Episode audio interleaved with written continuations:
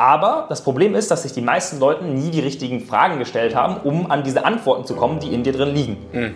Und das ist der Knackpunkt, weil alles in, ist in dir, ist schön und gut, aber das geht dann vielleicht auch irgendwann auf die Nerven, weil du denkst, aber, aber ich habe doch nicht dieses geile Leben, so, warum ist denn da alles in mir? Das kann ja irgendwie nicht sein. Und, und ja, es ist da, aber du glaubst es noch nicht bis zu dem Zeitpunkt, wo du anfängst, dir permanent die richtigen Fragen zu stellen.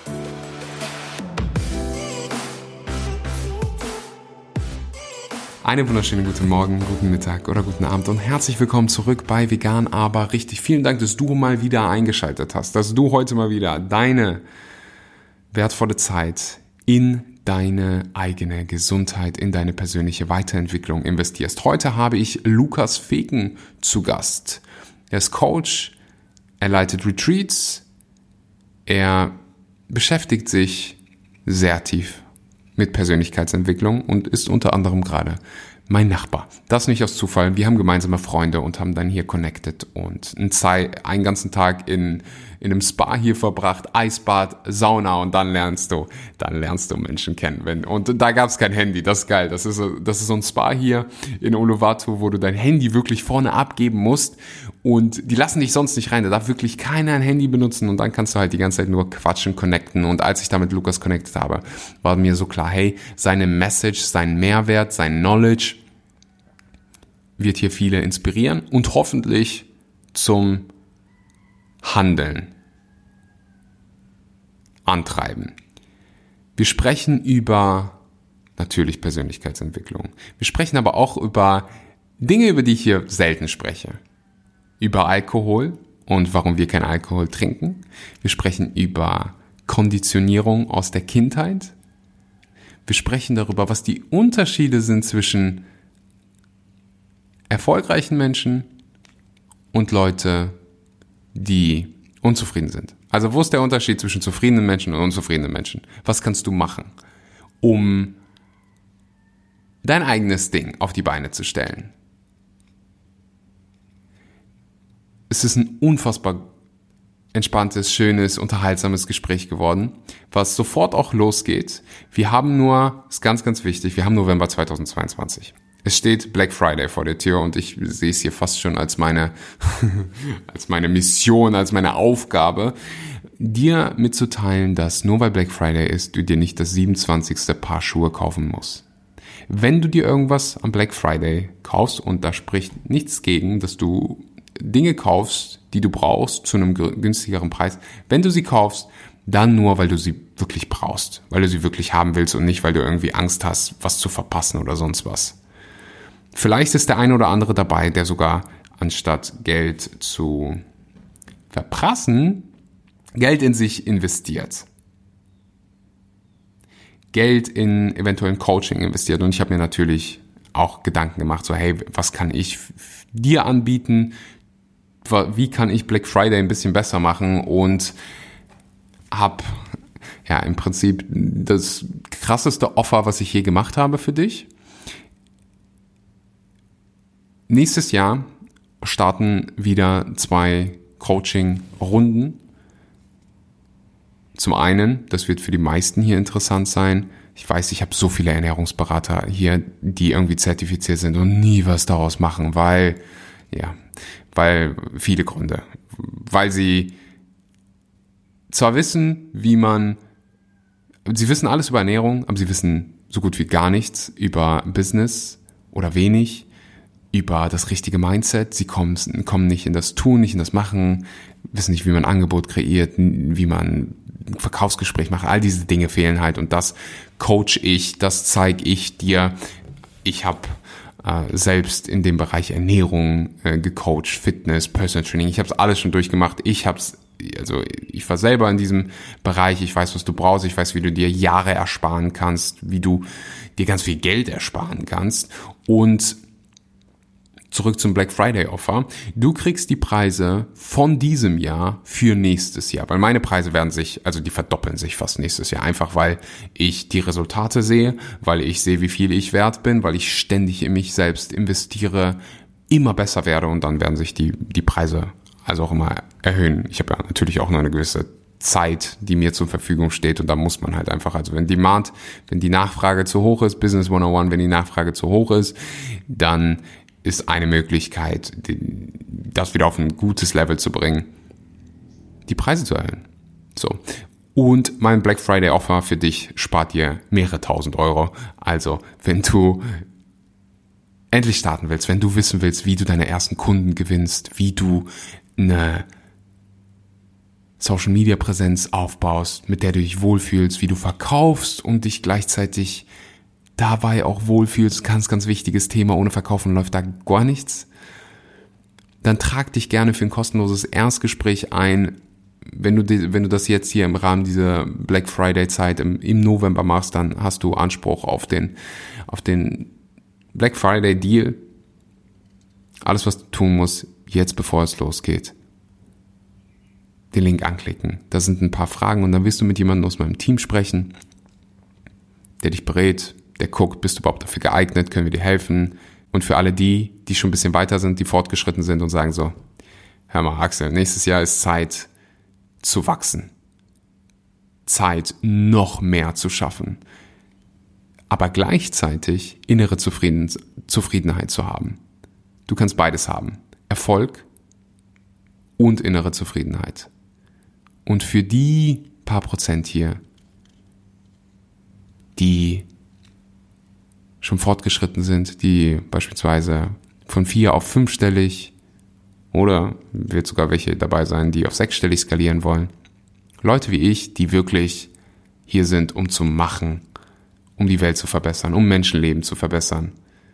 Und die wissen, dass ein Mentor, dass ich in der Lage bin, dein komplettes Potenzial aus dir rauszuholen. Oft, was die Leute davon abhält, an ihre Ziele zu kommen. Das machen, das umsetzen. Ja, manche wissen nicht die, welche Schritte, das kann ich dir zeigen, aber viele wissen auch schon die Schritte, die brauchen nur einfach einen, der den in den Arsch tritt und der dabei ist und der mit dir über deine Ängste spricht und deine Zweifel behebt, wenn du, also wenn du in die Umsetzung kommst, auch dann werden Zweifel kommen. So, und dann jemand zu haben, der mit dir da ist, mit dem du regelmäßig sprichst, kann unfassbar viel wert sein. Auch dafür trag dich gerne unten ein, einfach kostenloses Erstgespräch und dann schauen wir weiter. Auch da, also da ist die Ersparnis wahrscheinlich mit, mit am größten, weil mein 1 zu 1 Coaching halt extrem Premium beliebt ist. Wir arbeiten da mit einem Team, wir haben Hypnose-Coaches, wir haben so viel. Also das ist wirklich so mein Signature-Programm für Leaders. Elevating Leaders heißt das Ganze aus einem sehr guten Grund. Trag dich ein. Wenn du das getan hast, dann geht's weiter mit. Oder dann geht's los. Anderthalb Stunden warten auf dich. Viel Spaß damit.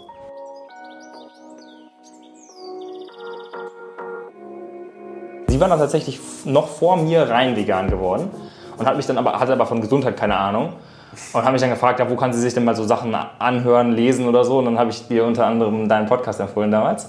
Und dann hat sie damals immer so, ja, und der bei Vegan aber richtig, der hat gesagt so und so. Und dann stimmt das aber wirklich. also ganz kurz zum Kontext. Lukas hat mir gerade offline vorher äh, gesagt, dass seine Schwester den Podcast damals gehört hat. Und äh, ja, da freue ich mich natürlich. Das ist das erste Mal, glaube ich, dass ich meinen Nachbarn hier habe. Ähm, Lukas und ich sind gerade in, in Uluwatu. Das ist so ein kleiner Ort in Bali und tatsächlich sind wir hier Nachbarn und hatten schon das eine oder andere tiefgründige Gespräch und dann habe ich gedacht, der Junge gehört auf den Podcast. Yay! ich glaube, du bist bis 21, oder? Ja. Das, als, du, als du mir das gesagt hast, war ich so, wow, weil wir, wir haben schon gut geweibt und tiefgründige Gespräche und dann habe ich gedacht, so als ich 21 war, Du, da hatte ich ganz andere Sachen im Kopf. Das, das höre ich oft. Das soll jetzt nicht so komisch kommen, aber das, äh, ja. Was hast du mit 21 gemacht? Mit 21 war ich wahrscheinlich gerade irgendwo in der Weltgeschichte unterwegs mit einem Backpack und habe für 4, 5 Euro am Tag irgendwie durch die, bin ich durch die Gegend gejagt. Das war 2017, ja. Da habe ich so, da, war, da habe ich so den Entschluss getroffen, ich habe keinen Bock mehr auf die Sachen hier. Ich will mich irgendwie neu austesten. Ich will gucken, was ich wirklich im Leben machen will und habe mir ein One-Way-Ticket nach Thailand gekauft. Das wird wahrscheinlich so 2017 gewesen sein. Das ist, das ist auch schon mal, ähm, was heißt weiter, aber das ist jetzt auch schon mal ein bisschen weiter gedacht vielleicht, als die meisten, wenn sie mir sagen, ja, mit 21 habe ich was ganz anderes gemacht. Dann meinen die meisten irgendwie Saufen im Club. Ja, okay. Ich habe Saufen am Strand gemacht. Also ich habe schon, äh, nee, da habe ich gar nicht mehr so viel, also das waren, da war ich schon vegan und schon so ein bisschen ah, gesundheitsbewusst oder so, aber war trotzdem irgendwie Kopangan, äh, Half Moon Party, Full Moon Party, Dreiviertel Moon Party, überall und dann halt, also ich habe nicht viel, mich nicht mehr krass so besoffen wie im, im Jugendalter, hm. aber schon noch so drei, vier Bier und ja, dann war ich eh schon betrunken. Mittlerweile, wenn ich jetzt ein Bier trinke, ich weiß nicht, ob du Alkohol konsumierst, ich habe seit... Habe ich in meinem Leben noch nicht. Hm. Was? Nee, ich habe noch nie Alkohol getrunken. Wow! Also im guten Sinne was. Wow, ja, ja, ja, ja. Ich, krass. Wie kam das so? Gab es nicht in der Schule so? Ja, natürlich gab es das so. Für mich halt nicht. Also hm. das, ist, das ist eine dieser Sachen, ich, ich weiß es bis heute nicht. Im Endeffekt muss ich aber auch nicht herausfinden, warum. Es gab einige Dinge, von denen wusste ich von Anfang an, dass ich sie nicht will. Und das hat nie mir irgendwer so rein äh, indoktriniert. Das haben meine Eltern mir nicht gesagt. Bei uns war nicht Alkohol strikt verboten, sondern die haben mir dann auch gesagt, so mit 15, willst du nicht mal probieren? So. Deine Eltern haben dir Ja, gesagt. ja. Aber halt so, äh, damit ich das dann halt verantwortungsvoll mal zu Hause probiere mhm. und nicht irgendwo beim mich besaufe und irgendwie in den Graben falle. Ähm, ist mir beim ersten Mal passiert. Super. nee, genau, aber ich, ich wollte das nie. Also ich habe immer gesagt, nein, ich habe auch noch, ich habe noch keinen Schluck irgendwelche alkoholischen Getränke auch je probiert. Also das war immer für mich ganz klar, dass ich das nicht will. Wirst du dafür geschämt? Hm? Wurdest du oder wirst du dafür so manchmal geschämt? Also dass Leute dich so hm. quer angucken? Damals ja, definitiv. Ich habe mich damit auch am Anfang sehr unwohl gefühlt natürlich. Also dann warst du der einzige Außenseiter, der so nicht mitgemacht hat. Also es hat mich natürlich, das ist ein sehr interessantes soziales Konstrukt gewesen in der Schule. Ich, ich sag mal, das ist ähnlich wie beim Vegan. Die meisten suchen sich nie aktiv aus, das machen zu wollen. Mhm. Und so ist es auch in der Schule so. Es ist irgendwie entsteht so eine Gruppendynamik und dann ist es so Mitläufertum. Und wenn du dann die Leute fragst, das habe ich dann später gemacht, ja, warum trinkst du eigentlich Alkohol? Als Gegenfrage, wenn die mich fragen, warum trinkst du keinen Alkohol? Mhm. Und da haben die meisten dann keine Antwort drauf. Ey, finde ich so. so eine wichtige Konversation, so ein wichtiges Thema, weil ich hatte, ich habe als Jugendlicher habe ich Alkohol getrunken. Ich habe gerade gesagt, das, das erste Mal bin ich wirklich in Graben gefallen. Da war so eine, weißt du, was eine Flatrate-Party ist? Ähm, da gibt es noch ein anderes Wort für. Jedenfalls kommst du dahin, zahlst irgendwie 15 Euro, kannst so viel trinken, wie du willst. Gut. Und da gab es ein Getränk, das heißt Turmgeist. Das ist, ich weiß nicht, das schmeckt relativ süß und ich habe es vorher noch nie getrunken. Ich habe dann einfach, weißt du, du willst cool sein, alle trinken und hast nicht. Ich habe getrunken und getrunken und bin so abgestürzt und bin dann wirklich in den Graben gefallen, habe mein Portemonnaie verloren. Ich konnte nicht mehr sprechen oder so. Und das so mit 14 Jahren. Und das ist Uff vielen, also das ja, ist ja. regelmäßig Leuten passiert, dass die in Anführungszeichen mhm. abgestürzt sind. Mhm. Und ich wurde über einiges in der Schule aufgeklärt, aber nicht wirklich darüber, was Alkohol so konse für Konsequenzen hat. Auch mal so Shisha rauchen und kennst kennst, hast du auch wahrscheinlich ja nie. Ja, nie, ja macht doch so. Hätte mir als Jugendlicher jemand erklärt, du Shisha rauchen ist noch schädlicher als äh, Zigaretten rauchen, dann hätte ich so gesagt, hm, okay, will ich das wirklich machen? Aber so Du denkst, es ist so eine Wasserpfeife. Genau, und denkst du, Wasser, Wasser, alle machen, hast du nicht gesehen. Ja, ja, ja, natürlich, irgendwann trägt man selbst die, die Verantwortung. Mhm. Ähm, aber ich finde halt auch so gerade Alkohol, mhm. ich finde es cool, wenn mir Leute sagen, ich habe es ich noch nicht ausprobiert. Ich finde es auch weird, dass es eine Abgrenzung gibt mhm. oder Ausgrenzung für die Leute, die sagen, nee, ich trinke nicht, so wie du es gerade gesagt ja, hast. Ja, genau, das war damals krass. Also das hat mich automatisch, ohne dass ich es mir ausgesucht habe, die, mit denen vorher ich noch was gemacht habe, bevor Alkohol relevant wurde, ähm, da war ich voll noch so integriert und so und dann irgendwann, sobald es mit dem Alkohol anfing, wurde das auf einmal ganz anders. Am Anfang war ich noch so mit dabei, aber spätestens wenn du auf dem Schützenfest äh, bist und äh, du dauernd gefragt wirst, ja, willst du nicht, also, da habe ich mir so ein alkoholfreies Zeug bestellt, dass ich, dass die nicht alle dann so denken, so warum trinkt der nichts? Dann habe ja. ich die ganze Zeit so vor mir stehen gehabt. aber das war halt, also da habe ich auch gemerkt, selbst wenn ich, ähm, nee, warte, da, da habe ich auch gemerkt, ich möchte da auch gar nicht dabei sein. Also nicht nur, ich möchte keinen Alkohol trinken und deswegen mobben die mich raus, sondern es war auch so, ja, okay, ich entscheide aber auch für mich, ich will da gar nicht dabei sein, weil so ein Schützenfest ist das letzte, der, das ist der letzte Ort, wo ich mich aufhalten will. Egal ob mit oder ohne Alkohol. So, das, das, ja, und da war ich zweimal und das hat mir gereicht für mein Leben. Mhm. Und äh, ja, deswegen, also keine Ahnung, woher das kam, aber das hat mir sehr gedient. Also auch wenn Leute dann ähm, fragen, auch noch heutzutage so, hast du nicht voll was verpasst? Und ich denke mir so, Leute, was habt ihr verpasst in der Zeit, die ihr, an die ihr euch nicht mal erinnern könnt? So, also das mit dem verpasst. Also in der Zeit, ich war auf Expedition in die Galapagos-Inseln nach Regenwald, bla bla bla, habe mich immer so um Sachen bemüht, so okay, um die, über die Schule hinaus, weil das hat mir nicht gereicht und habe mich meine eigenen Sachen da so, habe mit Kraftsport angefangen und das war einfach viel geiler, als wenn ich jedes Wochenende gesoffen hätte und dann tolle Geschichten erzählen. Ich kann ganz andere Geschichten erzählen, das ist viel geiler. Mhm. So, das, hat, also, das war einer der Faktoren, weshalb heutzutage die Leute sagen, du bist erst 21. Ja, weil ich die Zeit halt irgendwie besser genutzt habe. Also was heißt besser, aber für mich... Für dich besser, das ja. will ich auch dazu sagen. So, wenn du sagst, hey, ich will am Wochenende mich komplett zusaufen und alles mhm. vergessen mhm. und Spaß haben. Und das ist schon der Faktor. Ja, yeah, aber weil, damit... Ja. Ja, weil, ja. Wenn du es machen mir, willst, machst ja, so. Ich sage auch bei sowas wie Ernährung, ich meine, wir haben hier viel über den Podcast, auf dem Podcast mhm. über Ernährung gesprochen. Wenn du vegan bist und du willst nur Süßigkeit essen und McDonalds und ey, mach. Mhm. Mach.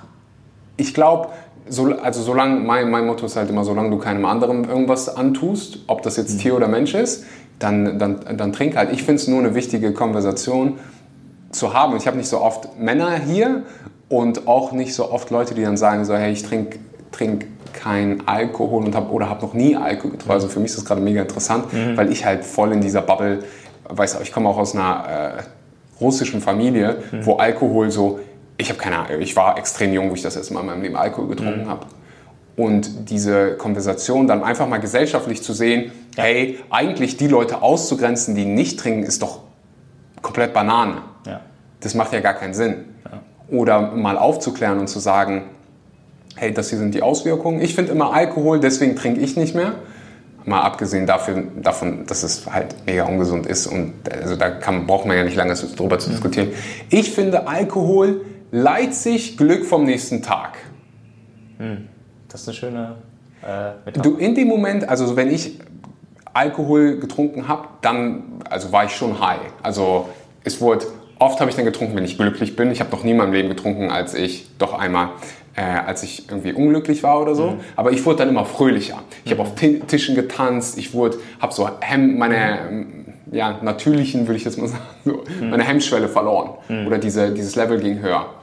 Und am nächsten Tag fühlst, also wenn du einen Abend vorher gesoffen hast, dann fühlst du dich am nächsten Tag halt so ein bisschen, als wenn du das zurückzahlen musst, was du dir da gestern mhm. Abend geliehen hast, aber mit, mit Zinsen. Mhm. Und dann stehst du auf, irgendwann um 12, der Tag ist weg und ich habe mich nie irgendwie so, so gut dabei gefühlt. So ein schlechter Kredit.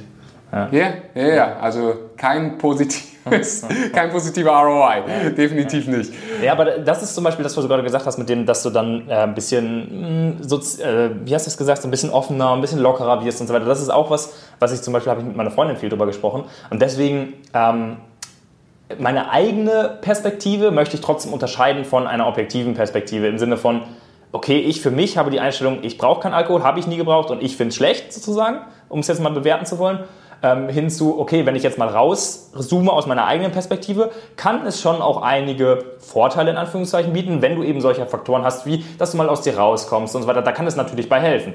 Trotzdem würde ich natürlich sagen, ist es insgesamt betrachtet ein sehr schlechtes Gesamtpaket. So, äh, das sind sehr viele potenzielle Nachteile zu sehr, ja, nicht so vielen Vorteilen. Ja, das, genau, eben. Und mittlerweile kann ich auch aus mir rauskommen. Ja, genau ohne, ohne, ja. ohne Alkohol. Ja. Ich kann Leute ansprechen ohne Alkohol. Aber vielleicht das hat Alkohol dir, dir dabei geholfen, das zu schaffen. Also vielleicht. Gibt es bestimmt Personen, die das sagen würden, oder? Ah, ich glaube nicht. Na? Okay. Ich glaube nicht. Es hat mich mehr davon abhängig gemacht, das zu tun. Okay. Ich gebe dir ein richtig geiles Beispiel.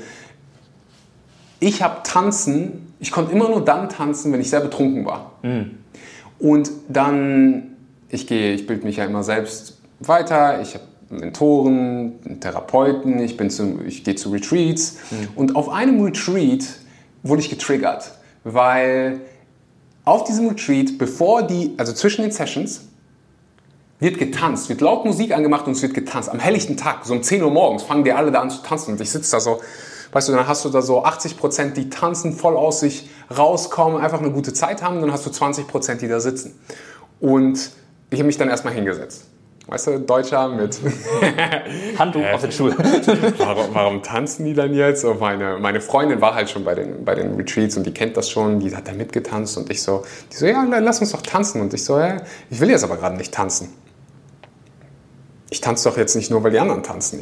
Und dann habe ich mich mal hingesetzt und dann habe ich doch mal nachgedacht, hm, warum habe ich jetzt hier so eine Hem Hemmung? Und dann haben wir das in, der Gruppe analysiert und haben darüber, ich habe darüber gesprochen, ich habe reflektiert und das ist mir mal aufgefallen. Für mich war Tanzen immer mit Alkoholkonsum verbunden. Mm. Oha. Für mich war, ich komme dann aus mir raus, wenn ich Alkohol getrunken habe. Das war als Jugendlicher schon so.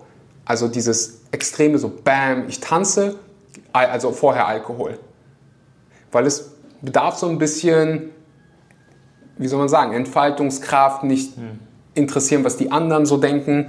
Und auf die, als ich dann das erste Mal getanzt habe, ich habe so, Alter, wie geil ist das bitte? Einfach mal zu tanzen ohne Alkohol, zu tanzen, weil man sich freut oder einfach sich zu bewegen, den Körper zu fühlen, die Musik zu fühlen. Und das war so einer der geilsten Sachen, die ich gemacht habe. So dieses Weg, also wir waren bei, bei Alkohol und was mit dir macht. Ich glaube, viele nutzen Alkohol, um diese, wie soll man sagen? Ja, aus einer nicht so dienlichen Intention heraus. So. Hm, ja, ja, ja, definitiv. Falsche Absicht. Ja, und es macht halt auch, es gibt Leute, die werden mega aggressiv Mhm, es gibt Leute, die fangen an zu heulen wie sonst was. Und das war auch so meine eine Erfahrung. Einmal, als ich äh, aus einer, ich hatte eine sechsjährige Beziehung, als ich, also von 13 bis fast 19, glaube ich. What? Ein bisschen Krass. früher. Ja, ja, ja. Und als die vorbei war, da habe ich getrunken und also das war mein, ich glaube, mein 18. Geburtstag war das. Und da, dann wirst du halt so krass emotional, so krass emotional, das ist wie so also eine Stimulanz, die dich die noch mehr daraus macht. Du bist glücklich, dann wird es wahrscheinlich noch so oh, mehr und crazy. Du bist aggressiv, dann wahrscheinlich noch mehr. Ähm, aber ich finde es gerade so oder so mal einfach geil, darüber zu sprechen. Ich habe, glaube ich, vorher noch nie so über Alkohol gesprochen. Ich finde dieses Shaming halt mhm. mega fehl am Platz. Mhm. Ja, das ist etwas, womit ich nicht so sehr in Kontakt bin, weil inzwischen mein Umfeld da ist das einfach nicht mehr relevant. Also mhm. da gibt es keinen Alkohol mehr. Und ab und zu gibt es natürlich schon Leute, die dann ein Gläschen Wein trinken oder so. Da musste ich dann erstmal wieder lernen, mit umzugehen, dass mich das dann nicht die ganze Zeit triggert oder so. Mhm. Aber das ist sehr selten. So. Und mhm. die allermeisten trinken kaum bis keinen Alkohol. So. Also da kenne ich niemanden mehr, der regelmäßig Alkohol trinkt. Gibt es einfach nicht in meinem Umfeld. Mhm. Deswegen bin ich damit aktuell nicht konfrontiert oder die letzten Jahre auch nicht. Ja. Ich würde sagen, es gibt auch noch einen riesen Unterschied zwischen mal hier ein Gläschen Wein oder ja, Aperol klar. oder was weiß ich zu ich hau mir jetzt die Birne ja. voll um, so komplett. Es ist halt die Intention so. Mhm. Willst du das Glas Wein trinken, um es zu genießen? Brauche ich jetzt nicht. Wenn es aber jemand anders schön findet, okay. Ähm, oder ist die Intention, dich zu besaufen? So. Ja, ja, ja. Und gibt dann ja auch wieder Leute, die irgendwie sagen so, hey, roter Wein, da gibt es ein paar Gesundheitsvorteile. Wir haben neulich über... Äh, ja. Wie spricht? Diesen Stoff in den Trauben. Da. Äh, ja, wir, ah, ich habe es gestern noch. Äh, auf Englisch heißt es Xenohermesis, Hormesis. Äh, sprechen wir ein anderes Mal drüber. Ja. Was wir auf jeden Fall, das habe ich schon das erste Mal bemerkt, als ich mit dir gesprochen habe, du bist jemand, der sich nicht so krass von den gesellschaftlichen Normen beeinflussen lässt. Also mhm. zu sagen, gerade auch als Jugendlicher, äh, was macht ihr hier eigentlich? Also es macht hier gar keinen Sinn. Das ist auf jeden Fall, also das bedarf Leadership, das bedarf aber auch so, ich würde sagen, Selbstbewusstsein, eine Menge Selbstbewusstsein. Und ich weiß ja auch mittlerweile, dass du dich relativ, also kann ich sagen, du hast dich gegen die gesellschaftlichen Wertevorstellungen von Erfolg, also du hast es quasi abgelehnt und machst so dein, machst du, hast du ein bisschen, bisschen andere Vorstellung von, von Erfolg? Jein. Also ja, ich habe eine andere Vorstellung von Erfolg, aber nein, ich bin nicht explizit gegen die gesellschaftlichen Konditionen, hm. äh, Konditionierungen. Ähm, das ist für mich eine ganz, ganz wichtige Sache. Ähm, sondern, äh, wie du es eingeleitet hast, war schon richtig. Ich habe sehr früh gemerkt, also ich finde, es braucht vor allem zwei Faktoren. Und zwar erstens Klarheit und zweitens Mut. Also Klarheit darüber, was will ich nicht und was will ich. Also viele Leute wissen schon mal, was sie nicht wollen. Das ist schon mal gut. Aber auch zu wissen, was du willst, das ist auch wichtig. Ja, ja, ja. So. Hört sich so banal an, aber ich glaube, die meisten haben, haben keinen Plan davon, was die, was die wollen. Ja, genau. Ähm, das ist ja das, weshalb viele nach dem Abi keine Ahnung haben, was sie machen sollen. Nach dem Studium keine Ahnung, was sie für einen Beruf machen sollen. Mhm. Es ist ein großes Problem unserer Zeit, würde ich sagen, weil sehr viel Das ist auch ein, ein, großes Thema von mir, so, was ich oft drüber spreche, Input-Output-Verhältnis. Viele Menschen haben, auch wenn sie sich mit Persönlichkeitsentwicklung beschäftigen, auch wenn sie Podcasts hören und so weiter, sehr viel Input und damit sehr viele fremde Gedanken. Also Menschen, äh, andere Menschen, andere Gedanken, kommt alles auf, prasselt alles auf dich rein und du ähm, achtest gar nicht mehr auf das, was wirklich in dir ist. So deine Antworten, die liegen da irgendwo. Aber du kommst gar nicht dran, weil das alles so zugemüllt ist mit irgendwelchen Gedanken von außen. Und ganz besonders natürlich in unserer Gesellschaft. Und ich habe das relativ früh geschafft, mich aus diesen Sachen rauszuziehen, auf mich selbst zu hören. Und zwar besonders deshalb, weil ich ähm, mit, ich habe angefangen mit 14 oder mit 13, 14 habe ich angefangen, täglich Tagebuch zu schreiben. So. Und das habe ich jahrelang gemacht. Irgendwann hat sich so entwickelt, dass es mehr Journaling wurde. Also kurz Unterschied zwischen Journal und Tagebuch. Tagebuch schreibst du nur, was passiert. Und bei Journaling gehst du dann ein paar Schritte, das sind die Ebenen des Selbstbewusstseins, also im Sinne, sich über sich selbst bewusst zu sein, weiter. Also nicht nur, was ist passiert, sondern wie fühle ich mich dabei, warum fühle ich mich so. Wichtig, nicht warum ist es passiert, sondern warum fühle ich mich so. Ähm, oder wofür ist es passiert, was für Erkenntnisse ziehe ich daraus, was setze ich jetzt um, wie ändere ich das. Und schon als Kind habe ich immer meine Mutter gefragt abends so, ähm, auch noch als kleines Kind, irgendwie mit 8, 9 oder so, ähm, abends, wenn sie mich ins Bett gebracht hat, irgendwie können wir den Tag besprechen. Was war gut, was war nicht so gut, bin ich irgendwie von selber drauf gekommen. Keine Ahnung warum. Aber irgendwie hatte ich das schon immer, dass ich so die Sachen, die in mir lagen, so rausgekramt habe und mich nicht so sehr davon beeinflussen lassen habe, was von außen kam. Und da kann man jetzt natürlich sagen, hatte ich Glück oder das war irgendwie bei mir anders. Was aber jeder machen kann, ist einfach mal den Input zu reduzieren. Einfach mal zwei Wochen sich gar keinen Input reinzuholen. Kein Podcast, kein Nichts. Und einfach mal zu schreiben was gerade in dir vorgeht. Bringst du meine Downloadzahlen runter? Was? Nein. ich sag, du bringst meine Downloads. Hört nicht mehr Axels Podcast. Ja, hört auf. Nein, ähm, also ja, und danach dann natürlich, nach den zwei Wochen ohne, beispielsweise jetzt, ne, zwei Wochen oder eine Woche, wie lange auch immer, ähm, dann halt sich ganz bewusst wieder zu fragen, okay, jetzt auf Instagram, welchen der Leute, denen ich folge, was bringt mir da wirklich Mehrwert? Was bringt mein Leben wirklich voran? Mhm. Oder mein Podcast, die ich höre, warum höre ich das überhaupt? Also im Prinzip ist es Selbstreflexion. Das ist mhm. eigentlich mein Hauptfaktor über die ganze Zeit, der mir am meisten gebracht hat. Mhm. Ähm, Selbstreflexion. Also wirklich, ja, sich selbst über, sich, über seine eigenen Gedanken Gedanken zu machen. Mhm. Ähm, genau. Und damit noch den Loop zu schließen zu dem, was du gesagt hast, dass ich so in Anführungszeichen gegen das gesellschaftliche Denken bin. Ähm, bin ich deswegen nicht, weil ich mir gar nicht so viel Gedanken darüber mache, was in der Gesellschaft ist. Ich weiß ehrlich gesagt gar nicht so viel, was abgeht, sondern ich mache einfach mein eigenes Ding. Das heißt, ich bin mhm. für mein eigenes und nicht gegen das von den anderen. Finde ich geil. Das ist eine ganz wichtige Sache, finde ich. Ähm, was ich früher bei mir natürlich auch als mit, mit Vegan angefangen hat. Natürlich war ich dann erstmal gegen die Fleischesser und so weiter und dann äh, mit dem aus der Gesellschaft raus, dann gegen die Gesellschaft. Aber das hat sich mit der Zeit ähm, einfach dahin geändert, dass ich auf die Dinge schaue, die ich für etwas machen will und nicht gegen etwas anderes. Mhm. Ja. Und dabei erwische ich mich natürlich immer wieder, dass Gedanken kommen würden. Aber der kann noch nicht so oder Okay, und dann, aber trotzdem, dann analysiere ich das, dann beobachte ich das und dann switche ich zu, okay, für was mache ich jetzt was. Mhm. Ja. Zwei Dinge, die, die ich raushöre. Zum einen, ich glaube, also ich weiß, was du meinst, wenn du sagst, hey, es gibt viele, die, die hören ganz viel, die lesen ganz viel. Das sehe ich auch bei mir im Coaching, die wirklich jedes Buch gefühlt vom Persönlichkeitsentwicklung oder über Persönlichkeitsentwicklung schon gelesen haben, aber nie was machen. Mhm. Also es fehlt diese, ja. es fehlt das Machen. Die Umsetzung. Ja. Die Umsetzung. Das ist, mhm. glaube ich, schon ein großer, großer mhm. Prozent.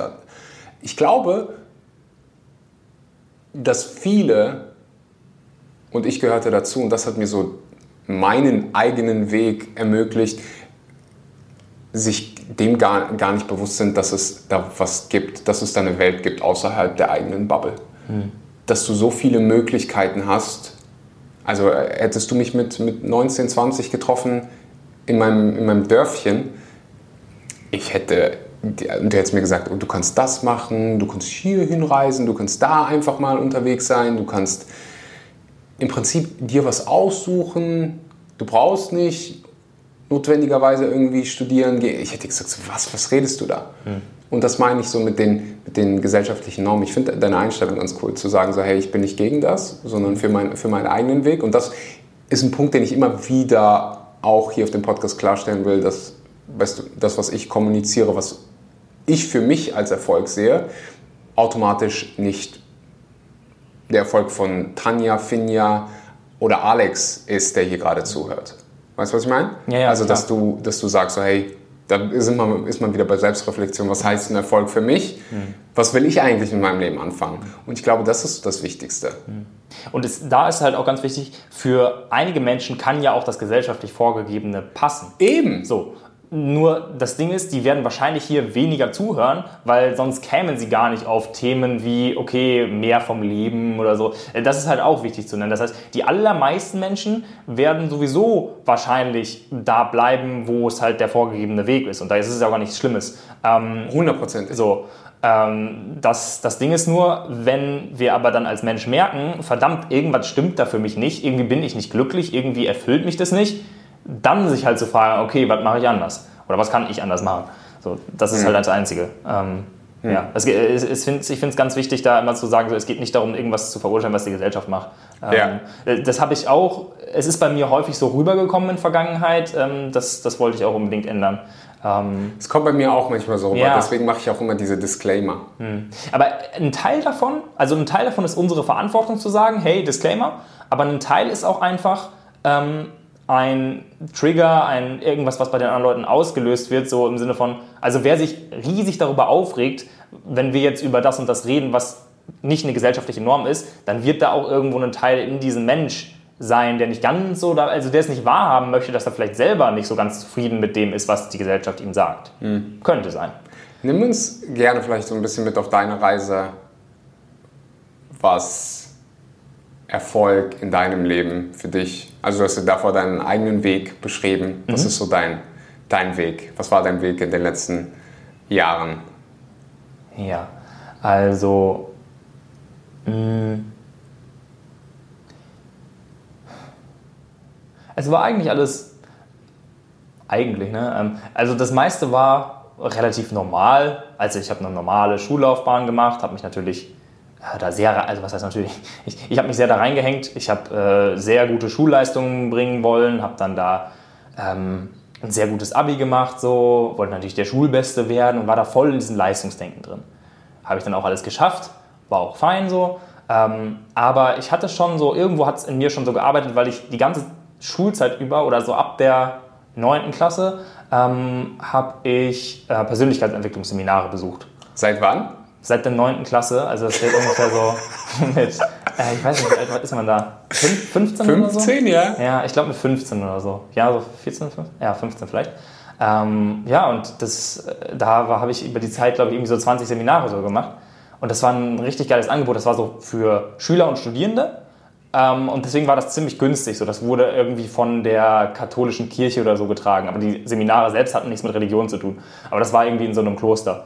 Ähm, das heißt, ich bin dann da immer ins Kloster gefahren, hab mir irgendwelche Semi bin auf irgendwelche Seminare gewesen. Ist nicht dein Ernst. Ja, das war voll nice. Und dann gab es so verschiedene Sachen zu äh, Zielsetzungsstrategien, zu, da gab es auch richtig krasse Coaches, die dabei, was die da gemacht haben mit den Schülern. Das, ist, das war ein Wochenende und man saß da als Schulklasse, oder nicht als Schulklasse, die waren ja von allen möglichen Schulen, weil natürlich machen das die meisten nicht, aber so aus ganz Deutschland kamen dann da so Schüler zusammen, die gemerkt haben, ja, ich möchte irgendwie vielleicht mal mehr ähm, als die Schule. Und dieser Coach, das finde ich bis heute beeindruckend, hat es geschafft, äh, dass da fremde Schüler voreinander die diebsten Themen geteilt haben, geheult haben wie sonst was und es war einfach okay und er hat das einfach, er hat es so gut gemacht.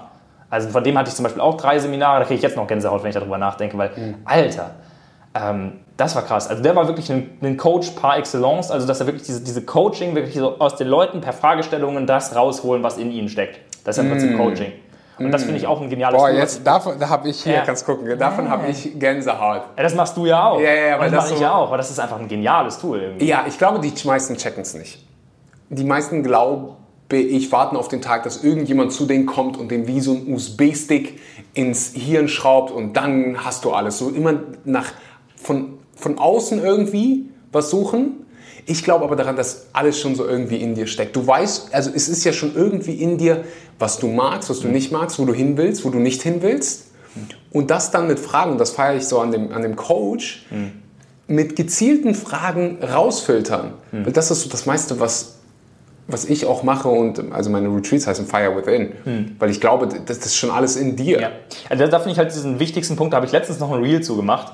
Ähm, und zwar so dieses, dieser Spruch, alles in, ist in dir, der ist wahr, aber das Problem ist, dass sich die meisten Leute nie die richtigen Fragen gestellt haben, um an diese Antworten zu kommen, die in dir drin liegen. Und das ist der Knackpunkt, weil alles in, ist in dir, ist schön und gut, aber das geht dann vielleicht auch irgendwann auf die Nerven, weil du denkst, aber, aber ich habe doch nicht dieses geile Leben, so, warum ist denn da alles in mir? Das kann ja irgendwie nicht sein. Und, und ja, es ist da, aber du glaubst es noch nicht bis zu dem Zeitpunkt, wo du anfängst, dir permanent die richtigen Fragen zu stellen. Und da mhm. braucht es halt oft einen Coach, um damit anzufangen. Ich habe das damals so geschafft mit Journaling. Ähm, aber es war natürlich ein sehr viel längerer Weg. Ah, ne, und natürlich auf den Seminaren auch mit Coaches. So. Das hat mich natürlich schon äh, sehr viel weitergebracht. So. Und mhm. wenn du damit natürlich früh anfängst, dann. Äh, also ich sage auch immer so dieses, warum so weit für dein Alter, in Anführungszeichen, ähm, ähm, ist halt, weil es kommt nicht darauf an, wie alt du bist, sondern wann du angefangen hast. Mhm. Und ja. Mhm. Wichtig, ja, stimmt. Also wenn man mit 16 auch irgendwie mit Bodybuilding anfängt und man ja, zieht, genau. zieht, durch, dann ist man mit 24 weiter als der mit irgendwie, der mit 22 an. Ja, genau. Und so kann man es mit der Persönlichkeitsentwicklung eigentlich genauso sagen, finde ich. Mhm. Okay. Genau. Also, ähm, zurück zur Bahn so meiner Laufbahn sozusagen. Mhm. Okay. Ähm, genau, dann hatte ich diese Seminare bis zum Abi und auch noch danach als Student. Ich habe dann ähm, nach dem Abi erstmal äh, bin ich äh, ins Ausland gegangen, habe dann einen, hab einen Volunteering-Job so im Regenwald gemacht, weil ich immer in den Regenwald wollte. Das war so mein Kindheitstraum. ähm, und dann habe ich das gemacht, war voll geil. Und Wo? da, was? Wo? Ecuador war. Oh, okay. Ja. Und ähm, da habe ich auch eben dran gedacht, als du das mit dem Tanzen gesagt hast, weil dort habe ich so in diesen ranzigsten Karaoke-Clubs im Regenwald in so einem kleinen Dorf, da habe ich so zum ersten Mal tanzen können. Ähm, weil ich habe es vorher mich nie getraut. Und dann wurdest du da aber dazu gezwungen, so, du, du konntest dann nicht mehr nicht tanzen, so, ah. weil dann, ähm, die finden dann Europäer immer so nice, so die, äh, die einheimischen Frauen dort. Und dann wirst du oh. halt dauernd gefragt, ob du mit denen tanzen willst. Und dann, äh, so, das war hart unangenehm, so. aber, ah, aber es, äh, ja, es hat mich genauso ins kalte Wasser gewaschen, äh, nicht geschmissen. gewaschen, geschmissen, wie dort Spanisch zu lernen. Also, weil es gab einfach keine andere Möglichkeit. Also, so eine Sprache lernst du ja auch am besten so intuitiv wie ein Kind, so, indem du halt dort bist und keine andere Möglichkeit hast. Da hat niemand irgendwas anderes verstanden. Und ich hatte kein Wort Spanisch vorher. Ich habe mich irgendwie bis in den Regenwald durchgeschlagen, bis ich mit dem Kanu dann da hintransportiert wurde. Und dann, ja, konnte ich halt nur auf Spanisch kommunizieren und habe dann alles so natürlich gelernt. Und genauso halt mit dem Tanzen und mit vielen anderen Sachen. Sprichwort, was mir da einfällt. Ja. If you want the island, burn the boats. Hast du das schon mal gehört? Nee. Also es geht ich weiß nicht, welche Geschichte, ich weiß auch nicht, ob es hundertprozentig wahr ist. Mhm. Die Idee dahinter ist, ähm, also da war, war irgendwo ein Krieg und irgendein großer, der war ja immer einer der Anführer, ich weiß nicht mehr genau, wer das war, spielt auch keine Rolle. Jedenfalls hat er gesagt, wir, die wollten irgendeine Insel erobern mhm. und haben gesagt, wir bleiben hier, die wurden angegriffen, waren auf dieser Insel hm. So, und dann kamen also die Angreifer mit einem anderen Boot. Und der hat gesagt, verbrennt unser Boot, damit wir keine andere Wahl haben, als die Schlacht zu gewinnen. Ah, okay. Und daraus dann dieses Sprichwort, Aha, okay, if you want the island, burn the boats. Also wenn du Spanisch lernen willst, dann flieg in spanisches Land, wo du keine andere Wahl hast. Das ist witzig, weil meine Freundin das ähnlich gemacht hat. Die war in Chile dann aber, auch mhm. in irgendeinem Dorf. Keiner hat Englisch gesprochen da. Ja. Also hat sie innerhalb ja, ja. von ein paar Monaten Spanisch gelernt. Ja, bei mir auch, ja. Und ähm, das funktioniert, ich weiß nicht, ob es für jeden funktioniert, ja. ähm, aber... Ich glaube, es ist auch wieder so, wie sehr willst du es? Also klar, ich glaube, ich habe irgendwo ein gewisses Sprachtalent, was wahrscheinlich auch nicht, nicht alle haben, das, das weiß ich auch so von mir. Ähm, aber trotzdem habe ich, ich habe es auch anhand der anderen Volunteers gemerkt und die haben überhaupt nicht sich so angestrengt dafür, das zu lernen. So, das habe ich halt damals mhm. schon wieder. Genauso wie in der Schule. Da, da waren auch viele, das habe ich damals nicht verstanden irgendwie. Heutzutage kann ich es mittlerweile nachvollziehen so ähm, und verstehen, weil ich mich sehr bemühe, alle Perspektiven so verstehen zu wollen. Ähm, aber damals habe ich mir so gedacht, ähm, wie können denn Leute ein paar Wochen vorm oder zwei Wochen vorm Abi sagen, ja, ich habe noch nichts gelernt, mal gucken. Das kann ich ja relativ einfach Ja, da gab es viele von so. Ich war da halt voll der. Ich, also, die allermeisten waren ja so. Ja, aber ja. ich habe halt so den übelsten Ansporn da gehabt und wollte das alles so. Ja, für mich war das voll unverständlich. Das ist halt diese witzige Sache von, du bist in deiner einen Perspektive drin und verstehst gar nicht, wie es eine andere Realität geben kann. Mm. Aber aus der Sicht der anderen Realität ist deine Realität vollkommen komisch. Mm. Ja.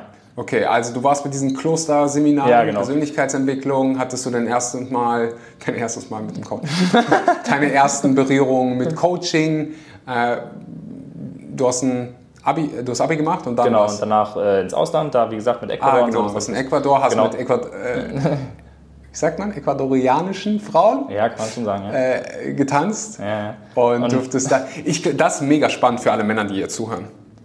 Okay. Die Frage ist halt, warum ist dieser Charme da? Und warum traut man sich nicht zu tanzen? Aus sich rauszukommen? Ja, Ich sehe das gerade so im deutschsprachigen Raum. Wenn du, wenn du das einfach mal kulturell Mhm. vergleichst und ich weiß, du bist jemand, der das macht, der auf solche Dinge guckt. Ich finde das mega spannend. Ich habe auch jemanden in meinem Bekanntenkreis, der hat das, äh, du wirst vielleicht wissen, wie der, wie der Begriff heißt, wie dieser Studiengang heißt, aber er studiert verschiedene Kulturen. Mhm. Der Kerl ist, der lebt hier auf Bali, der ist mit dem Motorrad freiwillig aus Berlin in Deutschland nach Bali gefahren. ja, moin. Das Motorrad ist jetzt äh, hier irgendwo, der muss alle Monate, fährt er damit mal raus, aber der, die- der brennt darauf, so Kulturen s- Mhm. zu studieren, zu gucken, so, hey, was machen die anders? Wieso sind die da irgendwie glücklicher? Was sind hier so die Kritikpunkte? Da weiß ich auch so, der erzählt mir dann immer irgendwelche Geschichten, ähm, da weiß ich, der hat mir darüber erzählt, wo die Menschen am wenigsten laufen und das hier in Indonesien, Ja. Mhm. weil es hier kaum Bürgersteige gibt und äh, ja, zu der, zu der Frage, was, was, was denkst du, was sind die Gründe, warum du und ich, andere Männer, so diese Hemmung Mhm. haben, gerade so im deutschsprachigen Raum? Also, dieses Stock im Arsch ist ja nicht umsonst eine deutsche Formulierung. Ich stelle mir gerade echt bildlich vor, wie du in dieser Karaoke-Bar stehst. Es sind so überall Palmen, 30 Grad, mega grün und dann sind da äh, diese, das andere Geschlecht sehr attraktiv und mega am Tanzen und lateinamerikanische Frauen, ich mache jetzt hier mal so eine Generalisierung, sind halt oft sehr gut im Bewegen. Darf man das so sagen? Ja, schon, oder? Also- die tanzen sehr gerne, die Kultur. Also ich weiß nicht, ob man das so sagen, verallgemeinern sollte, kann, keine Ahnung, Ich aber. mache es einfach. ja, okay, gut. Wa- Was denkst du, was steckt so dahinter? Außer der, der Stock im Hintern. Ja, natürlich, also wo du das Stichwort Kultur schon angesprochen hast, ist es ja genau eine ähnliche Frage wie, warum essen wir hier, hier im Lande äh, Kühe, Schweine und äh, Hühner und warum essen sie in Südostasien Hunde und Katzen so. Es hat sich irgendwie einfach so entwickelt. Also äh, deswegen, so, das, das ist irgendwie, ähm, das ist halt das Phänomen von Kultur. Kultur ist ja nichts anderes, als du gibst über Jahrzehnte, über Generationen, über Jahrhunderte, Jahrtausende Sachen weiter, die irgendwer mal einfach so gemacht hat. Und das, ähm, wo du schon das Kulturelle ähm, ansprichst, mich interessiert das auch sehr mit diesen Kulturen und verschiedene Gesellschaften und so weiter zu verstehen. Ähm, besonders, wie gesagt, in diesem Modell, was ich immer schon mal gesagt habe, äh, Spiral Dynamics, wie das heißt, das erklärt sozusagen die ähm, Entwicklung der menschlichen Psyche anhand von Wertevorstellungen. So, ich Wenn der Lukas damit anfängt, dann wir hier morgen. Nee, nee, nee. Ich, ich will das nicht erklären, das Modell. Das brauchst du dafür nicht. Ähm, aber letztendlich, wenn man sich anguckt, wo die Menschheit sozusagen herkommt, wo die Psyche, menschliche Psyche anfängt, dann ist es in einem ähm, Stammesgelage von, okay, die, die Welt ist irgendwie magical, Aberglaube, irgendwie so, hm, ganz mystisch alles. Und äh, da zählt halt sehr, okay, wie haben es die Vorfahren gemacht? Ähm, irgendwer hat das mal so angefangen und dann wird das äh, als Tradition weitergegeben. Und es wird nicht in Frage gestellt. So entstehen halt Kulturen, so entstehen Traditionen, weil es nicht in Frage gestellt wird, sondern so übernommen wird, wie es ja schon immer gemacht wurde. Dort zählt das als sehr wichtig. Das merkt man auch in unserer Großelterngeneration. Da ist es auch noch sehr traditionsgeladen und so. Diese Nachkriegs- oder Kriegs-Nachkriegsgeneration, ähm, da ist Tradition und wir haben es schon immer so gemacht. Das merkt man ja im Veganismus auch besonders, sodass die dann halt nicht von ihren Gewohnheiten abweichen wollen. Ähm, das ist halt sehr viel wert. Also es ist wirklich deren Wertevorstellung. Tradition ist dort ein Wert. So wie für uns zum Beispiel Freiheit. Und so entsteht das, würde ich sagen. Ich glaube, das ist auch der Punkt, wo ich mit dir connecte, wo ich sage, das haben wir wahrscheinlich zusammen, weil wir Dinge hinterfragen. Ja. Das war schon, ich war schon immer so, warum?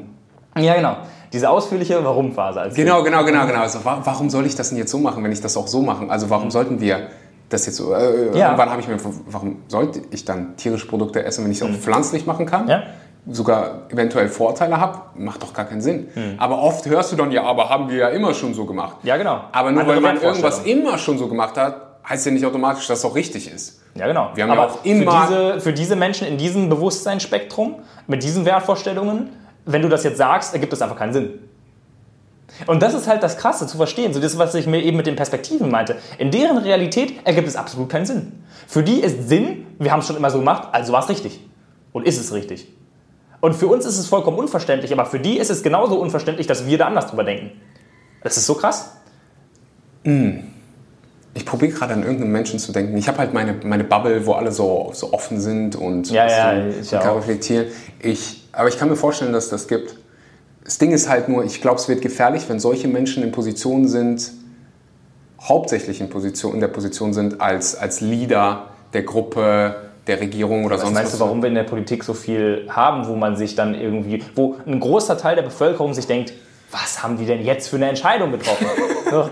Das sind so Stories. Das ist aber nicht nur die Politik. Nein, nein, nein, nein. nein. Ich Nicht nur auch, die Politik. Wenn, wenn es dann so Länder gibt, und die gibt es ja, ich weiß, deine Lebensgefährtin kommt aus einem, wo du abstimmen kannst, wo ich Mhm. mir dann die Frage stelle, wie können denn die Mehrheit dafür abgestimmt haben?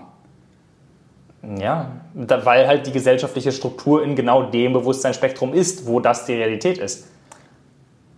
True. Und es braucht sehr viel, und das ist auch etwas, ähm, es braucht sehr viel ähm, Eigenwille, sehr viel Durchsetzungsfähigkeit, was sonst noch alles, um ähm, über das hinauszugehen, was in der Gesellschaft normal ist. Das schaffen, laut den Zahlen, die ich kenne, so 5 bis 10 Prozent.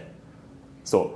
Und das ist auch zum Beispiel einer der Faktoren, weshalb ich früher schon angefangen habe, so, äh, Alkohol ergibt für mich keinen Sinn, mache ich nicht. Äh, tierische Produkte ergibt für mich keinen Sinn, mache ich nicht. Das sind aber alles Sachen, die in der Gesellschaft, die der Großteil der Gesellschaft nicht macht, weil die einfach da bleiben, wo sie waren. Das heißt, es ist sehr viel verbreiteter, als du vielleicht denkst, so dieses Denken von, ähm, es war schon immer so, also bleibt es so. Das mögen diese Leute sich vielleicht gar nicht mal aktiv sagen, aber de facto leben sie trotzdem danach. Unbewusst. Na, das, äh, Und diese Menschen wie du und ich, die anfangen zu hinterfragen, warum, das werden wahrscheinlich auch viele von denen sein, die zuhören hier. So. wahrscheinlich. Aber das sind immer noch die wenigsten aus der Gesellschaft. Weil wenn wir uns angucken, es sind 3% der Menschen in Deutschland vegan so. Oder es sind, wie viel Prozent besch- beschäftigen sich mit Persönlichkeitsentwicklung? Weiß ich gar nicht, aber so viele sind es nicht. nee, so. Selbst so viele wie ins, ins Gym gehen, sind auch nicht viele. Also viele haben eine Gym-Membership. Und nicht viele gehen hin. Ja, und nicht viele lesen so freiwillig Bücher oder so, Ja. bilden sich weiter. Aber ich glaube, wir sind da auf der richtigen Richtung und ich sage auch nicht, Es werden ja immer mehr. Es werden immer mehr. Ja, die Zahlen auch von vegan lebenden Ja. Menschen ver- verdoppeln sich. Äh, Ich habe das gefühlt jeden dritten Tag. ähm, ich finde es. Ich, ich sage auch nicht, dass also Leute wie, wie, wie wir, dass irgendwie es nur diese Leute geben sollte. Nee, das könnte auch gar nicht Das könnte funktionieren. gar nicht funktionieren. Ähm, das das höre ich halt oft so. so. Äh, aber wenn jetzt jeder sowas machen würde wie Aber da, da, das, das höre ich auch oft. Und da gebe ich einfach ein Beispiel. Wenn jeder Bäcker wäre, du. Ja. Wird das funktionieren? wenn jeder Bauarbeiter wäre, wenn jeder Politiker wäre, wenn jeder Arzt wäre, es wird genauso nicht funktionieren. Deswegen braucht es ja alle Menschen, die verschieden sind. Das heißt, dieses, ja, aber wenn das alle so machen wie du, dann wird es nicht funktionieren. Ja. Das ist halt so eine Aussage von, was steckt dahinter? Neid, Missgunst, äh, irgendwie will ich auch, vielleicht. Oder auf der anderen Seite Ablehnung, das kann er doch nicht machen. Beispiele. Selbstsabo ich würde, für mich ist das eine Form von Selbstsabotage. Es ist halt so dieses Denken von, für mich wäre das nicht möglich. Oder? Nein, ist es für ich, ich finde, es ist mehr so eine Erklärung von oder eine ich habe Selbstsabotage gesagt, weil für mich ist das Excuse, eine Entschuldigung zu machen, damit man sich seine eigenen komfortablen Position, mit der man wahrscheinlich nicht zufrieden ist, erklärt. Das sehe ich auch oft im Bereich irgendwie Finanzen oder so, wenn du oder Erfolg, wenn, wenn Leute irgendwas Erfolgreiches machen, ja, die haben aber irgendwie Dreck am Stecken oder so. Oder Reiche, die sind ja so, äh, so und so. Wer viel Geld hat, der Geld verdirbt den Charakter. Oder, Ja, genau. Äh, solche, da gibt es ja diese ganzen Sprüche. Die sind so gesellschaftlich bei uns drin, dass die meisten Menschen so eine Ablehnung vor allem gegen Geld haben, ähm, dass sie natürlich nie Geld auch irgendwie anhäufen werden in ihrem Leben. So. Also. Ja, und ich glaube, es ist ein Teil einfach so zu sagen, so, ah, der und der, oder der hat einen krassen Körper, der ist auf Steroide. Ich hoffe, dir macht die Episode Spaß. Ich würde mal eben 60 Sekunden dafür nutzen, um dich auf den Slowember Sale von Vivo Life aufmerksam zu machen. Der ganze Sale läuft über zwei Wochen, deswegen auch Slowember, damit du von Anfang an die besten Preise bekommst und nicht hamstern musst. Vivo Life bietet dir vegane Nahrungsergänzungsmittel an und hat gerade bis zu 60% Rabatt. Mein größter Favorit, also wenn ich du wäre, würde ich mir definitiv mal das vegane Omega-3 kaufen, EPA, DHA, das ist krass reduziert auch gerade. Dann Dinge wie den veganen Multinährstoff, der ist auch deutlich reduziert. Also fast alle Produkte sind deutlich, deutlich reduziert. Aber das sind so meine To-Gos. Omega-3, veganer Multinährstoff, Kreatin für alle, die die Muskeln aufbauen wollen. Ähm, Whole ist, uff, wenn ich das gerade hier sehe, äh, Whole kostet aktuell 18, 9, 18 Euro 79 statt 46,99. Also ähm, nur wenn du es brauchst. Wirklich, wirklich. Bitte nur bestellen, wenn du brauchst. VivoLife, vegan zertifiziert, keine Pestizide, keine künstlichen Zutaten, auf Schwermetalle geprüft. Klimaneutrales Unternehmen. Den Link unten gerne benutzen, wenn du den Podcast supporten willst und nicht einfach auf die Webseite springen. Also über den Link äh, kommst du direkt auf diese spezielle Landingpage. Gilt den ganzen restlichen November. Viel Spaß damit. Jetzt, also es wird so und so Fälle geben, aber es gibt auch Fälle, wo es einfach nicht so ist, wo die ihr Leben lang trainiert haben. Das Weißt ist auch was? etwas, ich, ich weiß es voll, weil da gab es ja ähm, früher noch in meiner Fitnesszeit, sage ich es mal, ähm, da äh, gab es ähm, diese Statements-Videos die ganze Zeit. Ja, der und der ist auf Stoff bestimmt oder dieses Natural oder Steroide oder irgendwie so ein Kram. Und mich hat das nie wirklich interessiert ähm, und ich habe auch nie, also bei Leuten wie zum Beispiel Paul Unterleitner oder so, denen wird dann, wenn die auf Wettkampfdiät sind, also jetzt im Bodybuilding so, dann wird denen die ganze Zeit gesagt, ja, der ist auf Steroide und dann kommen da hunderte Kommentare. Teilweise bezahlen da Leute für, das habe ich gesehen damals noch, äh, vor ein paar Jahren, ähm, da bezahlen teilweise Leute für Bots, äh, die dann in Kommentaren hunderte Kommentare äh, reintun, auf Stoff, auf Stoff. Und ich denke mir so, ey, dass euch das überhaupt interessiert? Also ist mir doch völlig egal, ob der auf Stoff ist oder nicht. Und ich persönlich, wenn er, also ich glaube dem, solange bis er, ähm, also so, wie heißt das, dieser Spruch? Ähm, Kontext mal eben für alle die, die nicht wissen, wer Paul Unterleitner ist. Der ist so ein Bodybuilder, mittlerweile vegan. ja, genau. Äh, der sieht so ein bisschen aus wie Arnold Schwarzenegger. Ich glaube, Ja. damit wird er, wird er oft verglichen. Und Ja. der ist halt schon extrem krass. Ja, genau. Aber so, wie heißt Was- das eigentlich, dieser? Spruch? Das ist Äh, äh, schu- schuldlos und bis zur Anklage. Äh. Ja, ja, ja, ich weiß, was du meinst. Ja, genau. So ein Ding. ja. Sehe seh ich ähnlich. Ich glaube, Leute, die in dem Sport involviert sind, die haben das so ein bisschen, die sagen dann so, oh, ich würde schon gerne wissen, so, sind die natural, sind die nicht natural, aber ähm, ich, ich weiß schon, was du meinst, sich damit überhaupt auseinanderzusetzen, ist so, hm, okay, wahrscheinlich nicht das Beste, was du mit deiner Zeit anstellen kannst. Ja, viele Leute konzentrieren sich halt viel zu sehr auf das Leben anderer als auf ihr eigenes. Hm. So, das ist halt auch, so ein, auch ein gesellschaftliches Ding. Es ist, auch, es ist auch nichts, wo sich die meisten äh, von sich aus für ausgesucht das ausgesucht haben. Die meisten kümmern sich nicht so viel um das Leben anderer, ähm, weil sie das unbedingt wollen, sondern weil es schon immer so war. Also weil es diese Klatschpresse, die gab es schon, gibt schon ewig so. Ähm, so diese, diese ganzen Bildzeitungen oder was das ist, so, die dann immer irgendwelche Gerüchte über irgendwelche Promis ver verbreiten. Das ist ja irgendwie, ist auch unsere menschliche Psyche. Ich meine, die Medien wissen ja, was die menschliche Psyche so äh, hergibt, was die so interessiert. Und irgendwelche wir mögen Klatschstories. Ja, genau. Ja, sowas halt. Wir mögen Drama. Das Ding ist halt, dass es heutzutage in so einem Bereich ist, dass man das auf Kosten eines anderen Genau. Da gibt es ja krasse Fälle, wie zum Beispiel, also ein bisschen was kuriert doch aus der Gesellschaft mit, ist jetzt schon länger her. Ähm, aber Lukas liest die Bildzeitung ganz still. Nee, das nicht. Ähm, nee, aber das ist jetzt mal ein, es ist ein serious topic. Also da hat sich, äh, ich glaube, das war die Freundin von irgendeinem Fußballspieler ähm, von der Nationalelf oder so. Und die hat sich wirklich durch diesen ganzen, die haben sich getrennt und es gab so einen Medien-Shitstorm, dass die sich umgebracht hat. Oh, wow. Ja, ja ich, ich weiß nicht mehr, wie, wie ähm, Kassia Lehnert oder irgendwie sowas. Ähm, da äh, da gab es sehr viel in den Medien zu. Äh, das war eine unglaublich heftige Story. Und danach war es auch so mal hinterfragen, ob das mit den Medien, die das alles so, ob das so richtig ist. Aber auch da wieder jetzt nur die Medien schuld zu sprechen, klappt auch irgendwie nicht, weil das ein ganzes komplexes System ist, weil da ja auch sehr viele Leute hinterstehen, die das ganze Zeug lesen. So. Das würden die ja nicht machen aus bösem, böser Absicht, sondern einfach aus, ja, okay, die menschliche Psyche ist so, die Leute interessiert das, dann machen wir das. Und das ist halt schon ein krasses, ein krasses äh, System da. Da ist so ein Schneeball, der anfängt zu rollen und irgendwann geht das, gerät das Ding außer Kontrolle. Ja. Wird zur Philosophiestunde mit Lukas und Axel Dinge. Aber ich glaube, das ist wichtig. Also Ja, im Prinzip, es, es ist alles dieser Kontext von sich gesellschaftlicher Strukturen bewusst werden und sich zu fragen, will ich das ja, oder nicht? Genau, genau, genau, genau, genau. Und du kannst es ja auch wollen, aber Stimmt. vieles davon Einfach nicht. mal, da, das meine ich auch so, wenn, ähm, wenn ich mit, mit Menschen arbeite und wir, wir gucken uns so deren Konditionierung an oder ich gucke mir meine eigene an, dann gibt es Sachen, die finde ich gut, die will ich behalten und Sachen, die sind Hm. veraltet oder wo ich mir dann so denke, hä? Das macht ja gar keinen Sinn. Ja. Es macht ja absolut keinen Sinn, nicht zu tanzen oder nur zu tanzen, wenn ich Alkohol trinke. Hm. Da- Das ist, das ist dumm. Ja. Und ich glaube, da darf jeder für sich selbst entscheiden, so hey, wa- was will ich eigentlich behalten aus meiner Kindheit und was will ich vielleicht ändern? Voll. Weil ich bin mir sicher, bei jedem in der Kindheit gab es irgendwas, was auch positiv war. Ja, so, ja.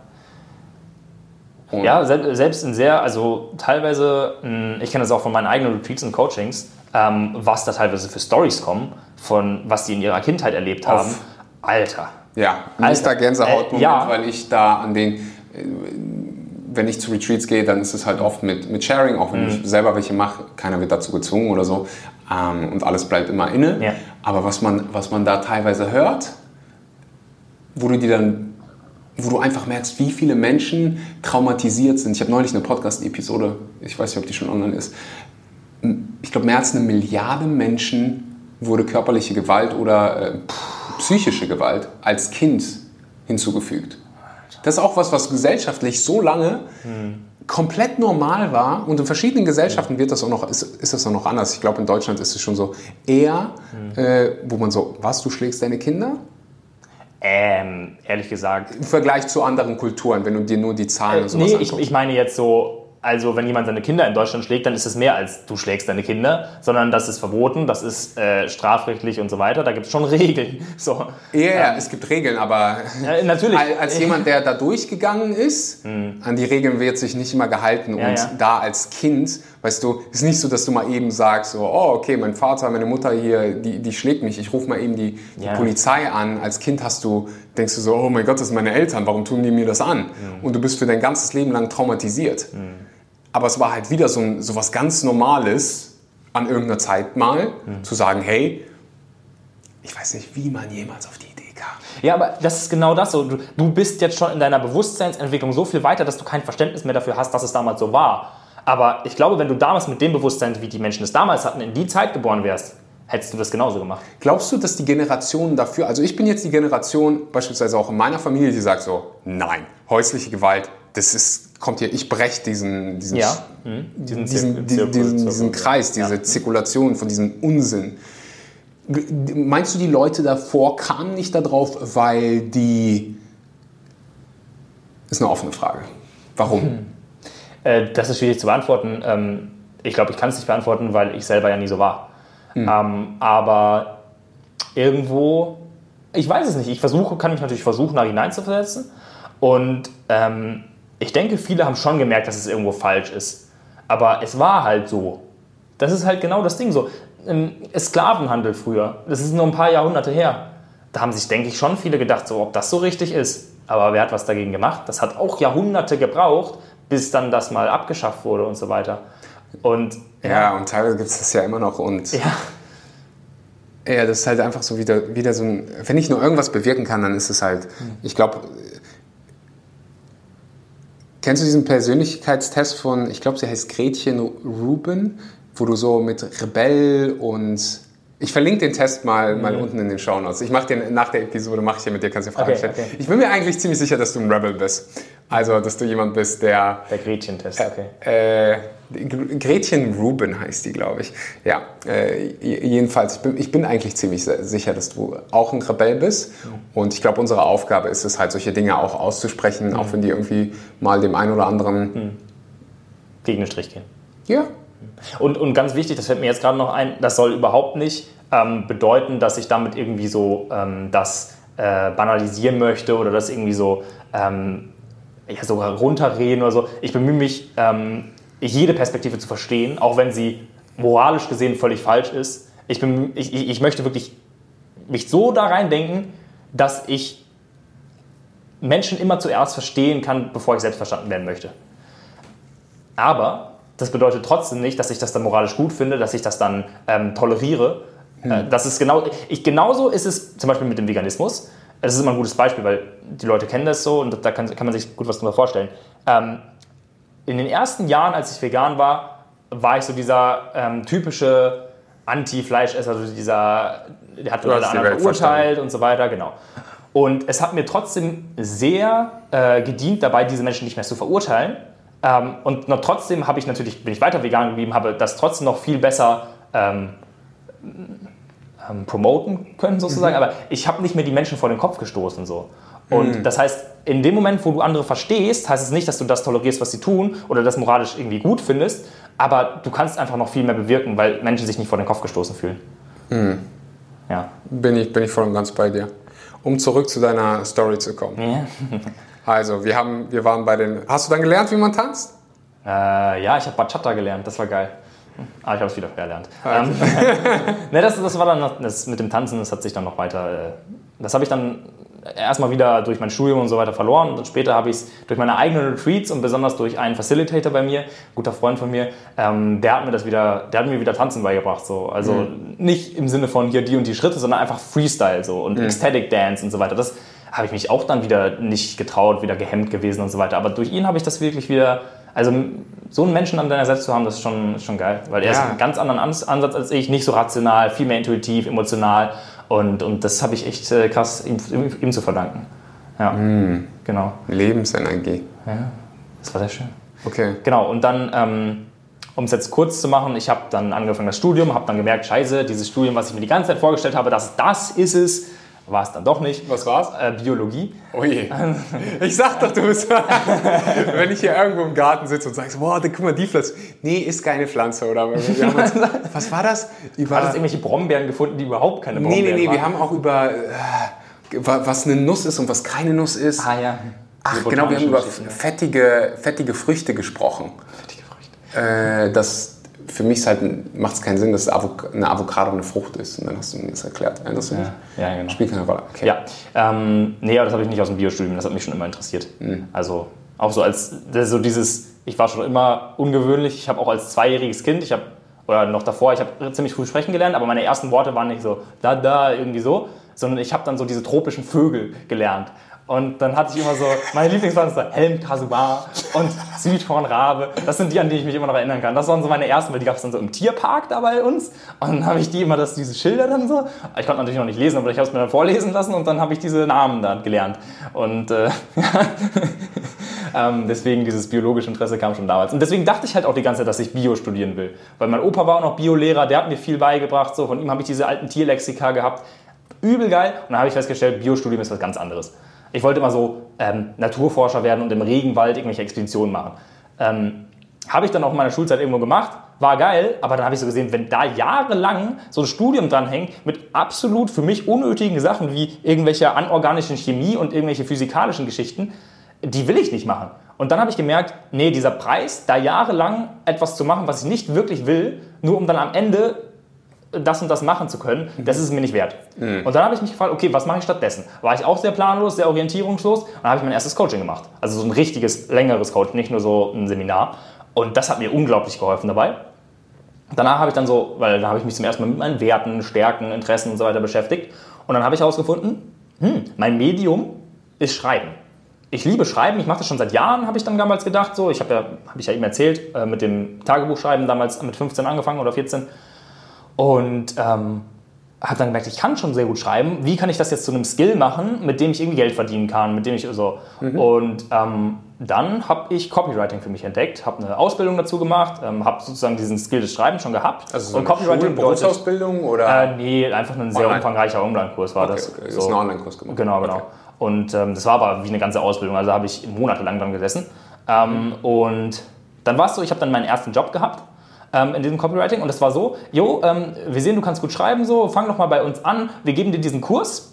Dadurch habe ich überhaupt diesen Kurs bekommen.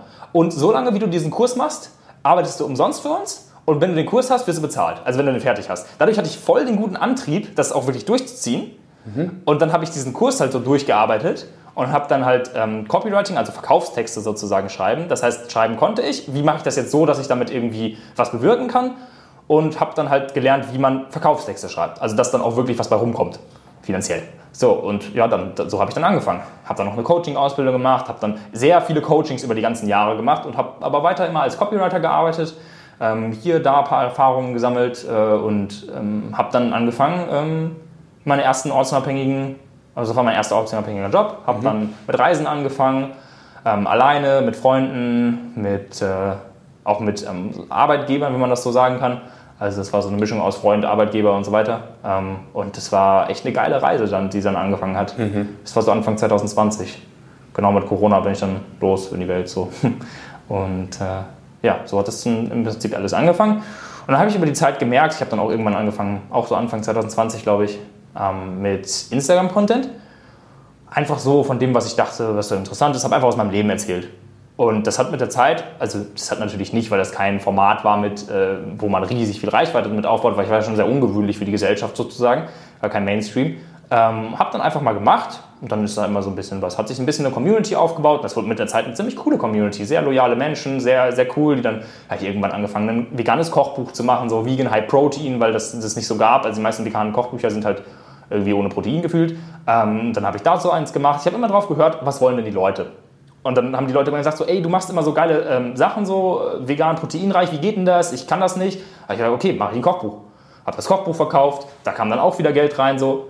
Übrigens, ich, mach das, ich erkläre das jetzt anhand des Geldes, aber das war nie mein Antrieb. Also es war nie mein, ich möchte damit Geld verdienen, so, sondern es war, ich wollte deswegen eine Sache an sich. Ja, ich glaube, es ist aber ein wichtiger. Punkt, darüber So. zu sprechen, weil die, wenn, du, wenn, du, wenn du mit jemandem sprichst, der das Ähnliche will, dann Ja. Kommt immer die Frage, die erste Frage, aber wie mache ich ein Geld damit? Ja, genau. Und Berechtigerweise, weil Ja, du kannst ja, ja. nicht, von- also kannst rein theoretisch schon hier, äh, kommt doch auf das Land an, wo Ja. von, von äh, Kokosnüssen und... Ey, ich habe damals so low budget ja auch gelebt, so Uff. du ja auch. Ja, ja, damals. ja, also äh, habe ich dir erzählt. Ja. In Indien war ich, auch in Vietnam war ich in einem Hostel, da hat's, da hast du 2 Euro die Nacht bezahlt. Mit einem Kaffee am Morgen. Also das war schon, das war, man kann schon extrem low budget, aber Ja.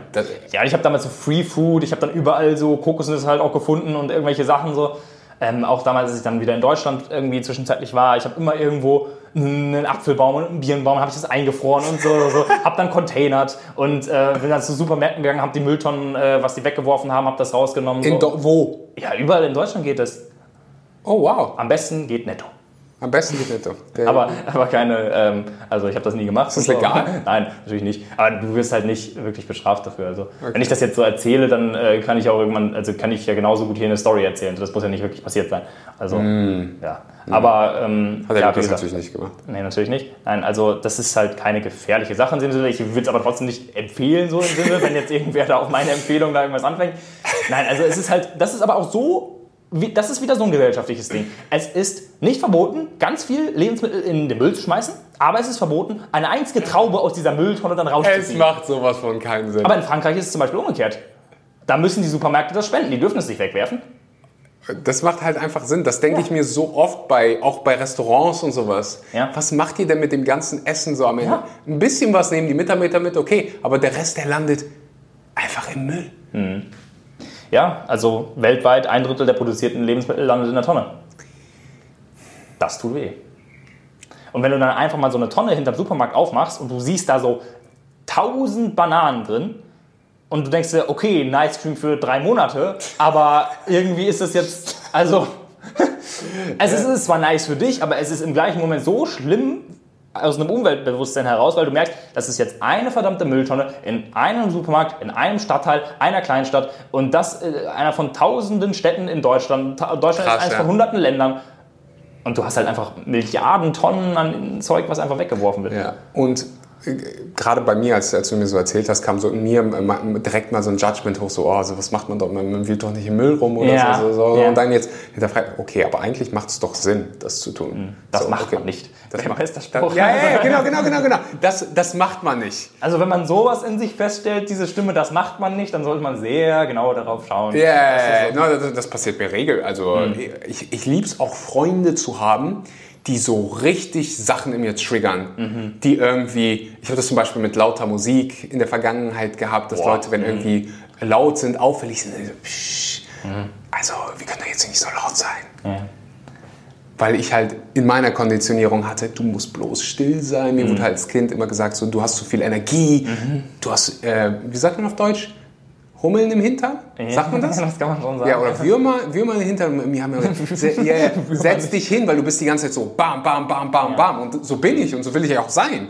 Aber bei mir, mir wurde halt immer so rein konditioniert, du darfst nicht so sein, du musst leise sein, um akzeptiert zu werden. Ja, ja, klar. So, und dann habe ich Freunde, die dann so, die juckt gar nichts. Ja, ich, ich kenne das sehr gut. Ich, noch vor ein paar Monaten hatte ich das auch. Da war ich auch mit einem, äh, mit einem Freund und meiner Freundin zusammen ähm, auf Gran Canaria, äh, Kanarische Inseln. Und ähm, da sind wir dann auch mit so einer Musikbox durch die Stadt gelaufen. Und mir war das dann am Anfang so unangenehm, so dieses, wir können doch jetzt nicht unsere äh, Ceremony-Lieder hier so spielen und hier auf so, uh, so durch die Stadt laufen. Aber dann haben wir es halt gemacht und irgendwann war es dann auch normal und das, ja. Wenn du trinkst, dann ist kein Problem.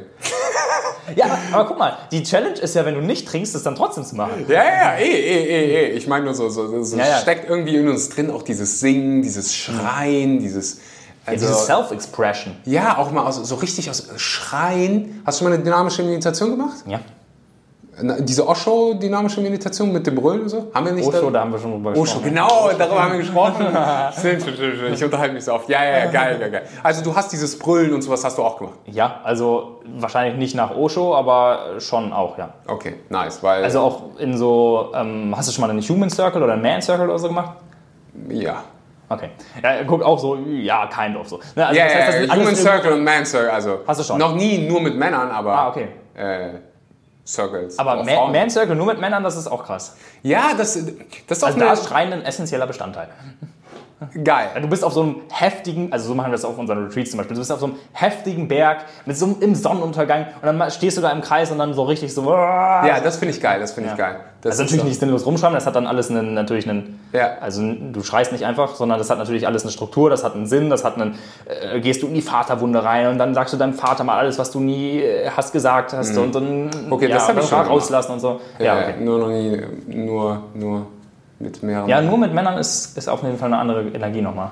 Ja. Aber anyways, so, ähm, stehen geblieben? Aber das hat trotzdem einen roten Faden. Das ist alles dieses Das ist alles wie rund war. Ja, ja, ja, ja. Also das ist halt alles rund. Mit dir kann ich, so- glaube ich, so drei Jahre sprechen. Ich finde es auch geil, dass ich da mal über Themen mich äußern kann, wo ich mit, mit anderen vielleicht nicht drüber sprechen kann. Welches zum Beispiel? Wo es einfach nicht aufkommen würde. Alkohol war jetzt, das habe ich hier noch nicht so oft thematisiert, obwohl beides wahrscheinlich ein sehr, sehr relevantes Thema ist. Äh, was, ich, was mir noch extrem gegen den Strich geht, sind, ist halt wirklich häusliche Gewalt. Ja. Das nervt mich einfach so hart. Ähm, das, das sind schon so zwei große Sachen. Und dann also auch so Aktivierung von, von Männern, nenne ich das jetzt mal. So, weil ich war auch so sehr in mich gekehrt. Man hätte fast schüchtern sagen können, aber das war, das bin ich in meiner Essenz nicht. Ja. Ich bin zwar ein ruhiger Typ, ich mag auch mir Sachen anzugucken und mir anzuhören, aber ich mag es halt auch rauszukommen, gesehen zu werden. Also habe dieses beide. Und lange Zeit war dieses, dieses gesehen werden, so mm, ich muss mir irgendwie, ich muss zurückhalten. Und das meine ich mit, mit Männer aktivieren und ähm, ja, ist halt einfach auch natürlich, weißt du, wenn ich hier vegan lebende Menschen auf dem Podcast habe, die meisten sind Frauen. Weißt du, wie wenig Männer es im deutschsprachigen Bereich gibt, auch so, die das dann irgendwie auf sozialen Medien machen? Also mit vegan. Ja. Ja. Kannst du schon an, an, an beiden Händen abzählen, glaube ich. Auf einem Gruppen. Die meisten sind halt Frauen. So, ich glaube irgendwie 80 Prozent Ja, sowieso 80% der Veganer, daneben der sind, sind, Veganer sind Frauen. Weil die meisten Männer. Ego-Probleme haben. nee, also äh, es ist schon, dass der, Ich habe auch, ich glaube, du, ich, wir beide haben, Natürlich. wir alle haben Ego-Probleme. Also Männer haben sehr viel mehr Ego-Probleme als Frauen. Hm. Würde ich mal, also natürlich jetzt eine Pauschalisierung, nicht für jeden, aber äh, ich würde sagen, dass die männliche Energie sehr viel Ego behafteter ist als die weibliche Energie. Also dass wir sehr viel mehr uns, uns verrennen in irgendwelchen Sachen, die einfach gar keinen Sinn mehr ergeben. Dass wir einfach so, ja, so, ja, so dieses, ja, wir brauchen aber mal ein Steak. Und ja, dieses Verrennen. Ich, ich, also Verrennen finde ich eine sehr passende Bezeichnung dafür. Während Frauen sich oft in Chaos verlieren können, äh, sind Männer so, sich in Sachen verrennen und nicht mehr nach links und rechts schauen können. Ich glaube, es gibt verdammt viele Sturköpfe. Und ich, also zumindest in meiner Wahrnehmung, in meiner Bubble sind mehr Männer Sturköpfe und Frauen Ja, genau. reflektierter. Aber das ist jetzt ein sehr, sehr breites Statement. Es Ja. kommt natürlich auf die Person an und auf die Bubble, die du. Deswegen Ja, habe ich gesagt, meine eigene Bubble. Ich glaube, das ist so einer der Hauptgründe. Ja, ich würde sagen, im Schnitt der Gesellschaft haut das schon hin. Ja. Äh, Das merkt man sogar in Coachings. Das merkt man sogar in Coachings, dass oft Frauen die besseren Kundinnen sind, ähm, weil ähm, Männer sehr oft ähm, viel zu sehr in ihrer. Also, ich merke es zum Beispiel auf meinen Retreats und so, obwohl ich eigentlich mehr Männer habe, die mir folgen, noch früher aus diesen Fitnesszeiten so. Ähm, sind trotzdem mehr Frauen irgendwie dann bei mir, weil es mehr Frauen schaffen, ihren eigenen, ähm, ihr eigenes Ego mal beiseite zu stellen und sich Hilfe zu holen. Das schaffen viele Männer nicht. Ich habe mir oft die Frage gestellt, also bei meinen Retreats, bei meinen Coaching, die meisten meiner Kunden sind Frauen. Also Kundinnen dann. Kundinnen. Was? Kunden? Nein, du hast gesagt, die meisten meiner Kundinnen sind Frauen. Okay. Das passt nicht. Aber wenn, dann müsstest du sagen, die meisten meiner KundInnen sind Frauen. okay. Aber äh, das ist ein kleines Ding, aber, Entschuldigung, wichtig. entschuldige mich, nicht mehr. Doch, ist eigentlich meine Muttersprache. Deutsch. So Deutsch-Russisch. Ich sag manchmal so, das ist nicht meine Muttersprache, aber rein theoretisch Nee, ich. mir würde es äh, auch passieren. Ich, ich achte nur vermehrt drauf, weil es schon. Ähm, Ja, ja, ja, nein, das ist schon, schon gut. Meine Zunge tut ehrlich gesagt weh, wenn ich das Wort ausspreche. Kundinnen. Kunden. also wenn du Kundinnen. wenn du, wenn du Kun- Kunden und Kundinnen meinst, also wenn du Männer und Frauen meinst, dann kannst du entweder sagen Kundinnen, Ich will nur Frauen. Plural Frauen. Kunden. dann Kundinnen. Kundinnen. Okay, ich finde Kunden. Aber wenn du alle, egal wie sie sich fühlen, Deutschlektion hier mit, es mit Kundinnen. äh, Axel gefühlt Legastheniker. Ich hatte ich hatte Deutsch-Leistungskurs. Echt? Ja, ja, aber ich habe auch eigentlich gut abgeschnitten. Aber damals gab es das Gender-Sternchen noch nicht. Ah, damals gab es, genau, ja, ich glaube, ich kriege halt einfach, also ich krieg, krieg's ja so ein bisschen mit. Ich, alle Frauen hier wissen, dass ich sie respektiere. Ich, ich werde darauf äh, achten in der Zukunft. Okay, meine weiblichen Kunden, there you go, äh, Äh, äh, kann man nicht sagen. Naja, also weibliche Kunden ergibt ja nicht so Kunden. Sinn. Also dann müsstest du Kunden offiziell als. Ach, leck mich. Also, also deine Kundinnen. Ja, äh, die, die sind meistens, sind halt, die meisten sind Frauen. Ja. Und Dann sagst du einfach, die meisten Menschen, die zu meinem Retreat kommen, sind Frauen. Ja, ja, ich sage einfach Kunden. Die meisten meiner Kunden sind Frauen. So, und ich habe mir dann halt die Frage gestellt, warum? Und das könnte halt so eine Begründung sein, es könnte halt aber auch einfach damit zusammenhängen. Aber bei mir sind die meisten, die halt zuhören, Frauen. Ja, Vegan-Bubble wahrscheinlich auch. Ja, bisschen, ne? ja, ja. Ja, aber ich glaube auch, diese halt einfach, sich mal Hilfe zu holen, einfach mal zu sagen, das ist auch was, was ich lernen durfte. Mal zu sagen, hey, ich bin hier nicht der Beste drin. Ehrlich gesagt bin ich sogar hier richtig schlecht drin. Das geht nämlich immer damit einher. Wenn du dir Hilfe holst, dann musst du dir selbst eingestehen, dass du es nicht besser weißt. Ja, ja, ja, ja. ja, ich wollte am Anfang so, auch jetzt mal für alle, die irgendwie im Business irgendwas machen, ich wollte am Anfang immer alles selber machen.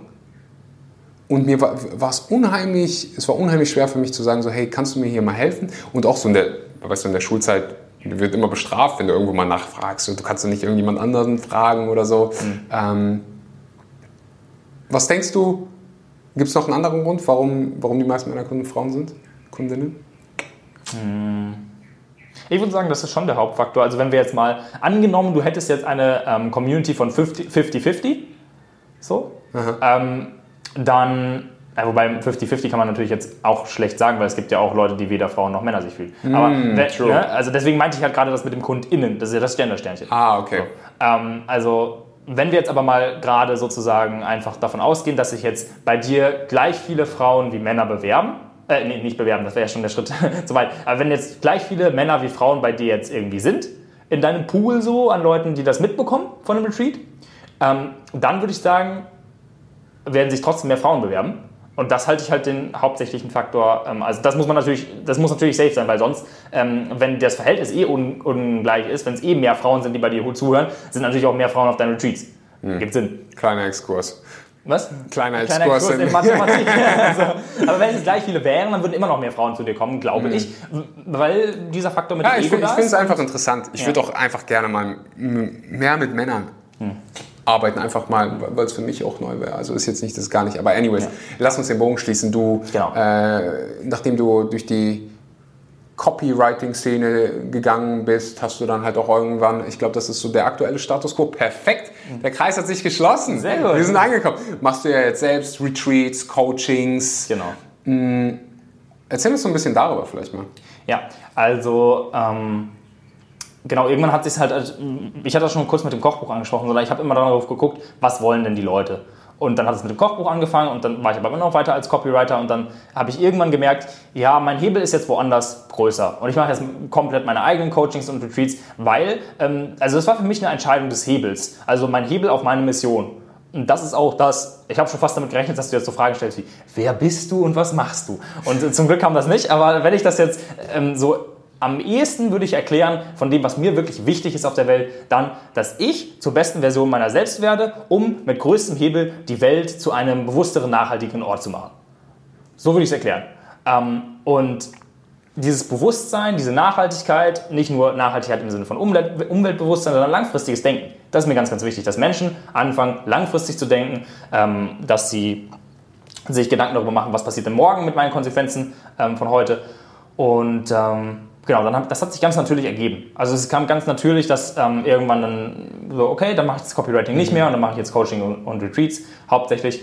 Und ähm, ich habe aber jetzt tatsächlich äh, vor ein paar Tagen ähm, noch einen Podcast aufgenommen und ähm, released, in dem ich eine Entscheidung getroffen habe. Und zwar, dass ich das so, wie es die letzten Monate gelaufen ist, auch nicht mehr weitermachen werde. Ich werde jetzt erstmal eine, eine Break machen, ähm, in, in, ein paar Monate, in denen ich ähm, keinerlei Coachings, Retreats oder irgendwas anbiete, ähm, sondern einfach für mich lebe, studiere über Themen, die mich interessieren. Ich will ganz tief in zum Beispiel diese Modelle eintauchen von Spiral Dynamics und so. Also da habe ich schon viel drüber gemacht, aber immer noch nicht ganz in der Tiefe. Oder in, ich habe da tausend Themen, die mich interessieren. Ich suche mir dann ein paar raus und da gehe ich dann rein und so mache ich meine nächsten Monate. Das heißt, erstmal mache ich jetzt gar nichts mehr und äh, lebe und studiere einfach.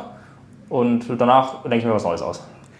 Einfach weil ich weiß, dass ganz viele hier zuhören, die sagen, hey, irgendwie, das fühlt sich für mich auch gut an, irgendwie so in diese Richtung zu gehen. Wir haben vorher, so, als, als offline noch war, äh, so ein bisschen darüber gesprochen, dass ganz, ganz viele halt diesen Drang haben, irgendwas Ortsunabhängiges zu mhm. machen, sich selbst irgendwie zu entfalten. Was würdest du sagen, warum du es im jungen Alter schon geschafft hast, an den Punkt zu kommen? Mhm. Vielleicht verbunden mit so ein paar Ratschlägen, die du hast für Leute, die an dem Punkt jetzt stehen, die irgendwie sagen so, hm, das hier ist so ja. nicht das Wahre, ich will irgendwie ja. was, was anderes machen. Ja, sehr gut. Also ähm, geile Frage. Äh, wenn jetzt jemand wirklich an dem Punkt steht, zu sagen, verdammt, ich kann mich damit identifizieren, ich bin auch in einem Studium, was mich nicht erfüllt, habe aber keinen Plan, was ich sonst machen soll. Ich kann einfach nur sagen, was ich damals gemacht habe und das hat sehr gut funktioniert. Und zwar ähm, mich ganz bewusst dafür zu entscheiden, ähm, auf meine, wie ich es heutzutage nenne, Growth Journey zu gehen. Also wirklich so meine, mein eigenes Wachstum zu priorisieren, zu sagen, okay, es ist nicht mein, mein Ziel, jetzt den nächstbesten ortsunabhängigen Job zu bekommen, weil damit das, das scheitert oft. Ähm, was ich gemacht habe, ist, ich sage, okay, ich mache jetzt dieses Coaching. Das ist mein aktueller Best Guess. Dort lerne ich den nächsten Schritt. Dort lerne ich diese Klarheit über mich zu erlangen, was dann mein nächster Schritt ist. So, mhm. und aus diesem Coaching habe ich dann mitgenommen, okay, Schreiben ist mein Medium, dann mache ich eine Copywriting-Ausbildung. Ich investiere wieder in mich. Ähm, ich mache das, dann habe ich eine Coaching-Ausbildung gemacht, weil ich dachte, okay, vielleicht ist es das. Habe ich gemerkt, hm, als Coach zu dem Zeitpunkt noch nicht, das war so vor drei Jahren, ähm, kam aber das später wieder. So, das hat mir alles im Prinzip, ich habe über die Zeit, ich habe so viele Coachings, Seminare, Zeremonien, alles Mögliche gemacht. Ähm, und das hat im Prinzip das Gesamtpaket ausgemacht von dem, wo ich heute bin. Dass ich erstmal selber so komplett in dieses Lernen reingehe, weil viele wollen dann auch als Coach schon anfangen, haben aber im Prinzip noch selber noch kein Coaching gemacht. Das würde ich nicht machen sondern ich würde wirklich als Schüler anfangen, mich mal wieder ganz unten anstellen und, und, und dann wirklich mit der Bereitschaft zu lernen. Das Lernen als Hauptziel zu haben. Da ist natürlich dann die Frage, wie finanziere ich mir das? So, bei mir war es so, ich kann mich noch genau erinnern, ich hatte damals, kurz bevor ich mein erstes Coaching gemacht habe, 5.500 Euro auf dem Konto gehabt. Ich habe davor nie gearbeitet, ich musste nie arbeiten, weil ich seit Kindheitstagen mein Geld nicht ausgegeben, sondern auf mein Sparbuch gepackt habe. also, da lasst du jetzt mal, das ist nicht normal. Aber ich wusste schon damals irgendwie wieder, ja, warum soll ich mir dann einfach irgendeinen Stuff kaufen? Natürlich habe ich auch mal mir dann so Lego gekauft oder so als Kind, aber ich habe das meiste wirklich immer auf mein, mein Konto gepackt. Und ich kann mich noch erinnern, dass ich. Das ist, wenn man, wenn man Taschengeld bekommt, Leute. Okay, ja. ja ich glaube, die meisten kriegen Taschengeld. ja, schon. Also, ich weiß noch damals, ich habe auch nicht mehr Taschengeld bekommen als andere, sondern meine Eltern haben immer dann geguckt, okay, wie viel ist so der Durchschnitt, haben das dann irgendwie recherchiert. Was ist denn so der Durchschnitt? Ich glaube, ich habe damals, also ich kann mich noch erinnern, ähm, ich weiß natürlich nicht, wie alt ich dann damals war, aber so mit, ich denke mit so 15 Euro habe ich vielleicht 20 Euro im Monat bekommen. Hm, okay. Ja, ich glaube, so. Das ist echt wenig für 15, ja. oder? Also ich, ich kann es jetzt auch, das war jetzt nur so aus dem Kopf heraus. Also ich kann mich schon so erinnern, dass es eher so war. Also das heißt, es war echt nicht viel. Ich habe auch regelmäßig Verhandlungen mit meinen Eltern gehabt. Und vor allem auch Verhandlungen deswegen, weil meine Eltern immer meinten, ja, wenn du es nicht ausgibst, wofür brauchst du es denn dann? Und ich so, mhm. ja, nee, aber ob ich es ausgebe oder nicht, das ist meine Sache, weil das ist mein Geld. Und dann habe ich sie ganz aufs Konto gepackt und habe dann später mir mein erstes Coaching davon kaufen können. Oh, nice. Ähm, so, und das haben aber die meisten Menschen nicht gemacht, was nicht verwerflich ist.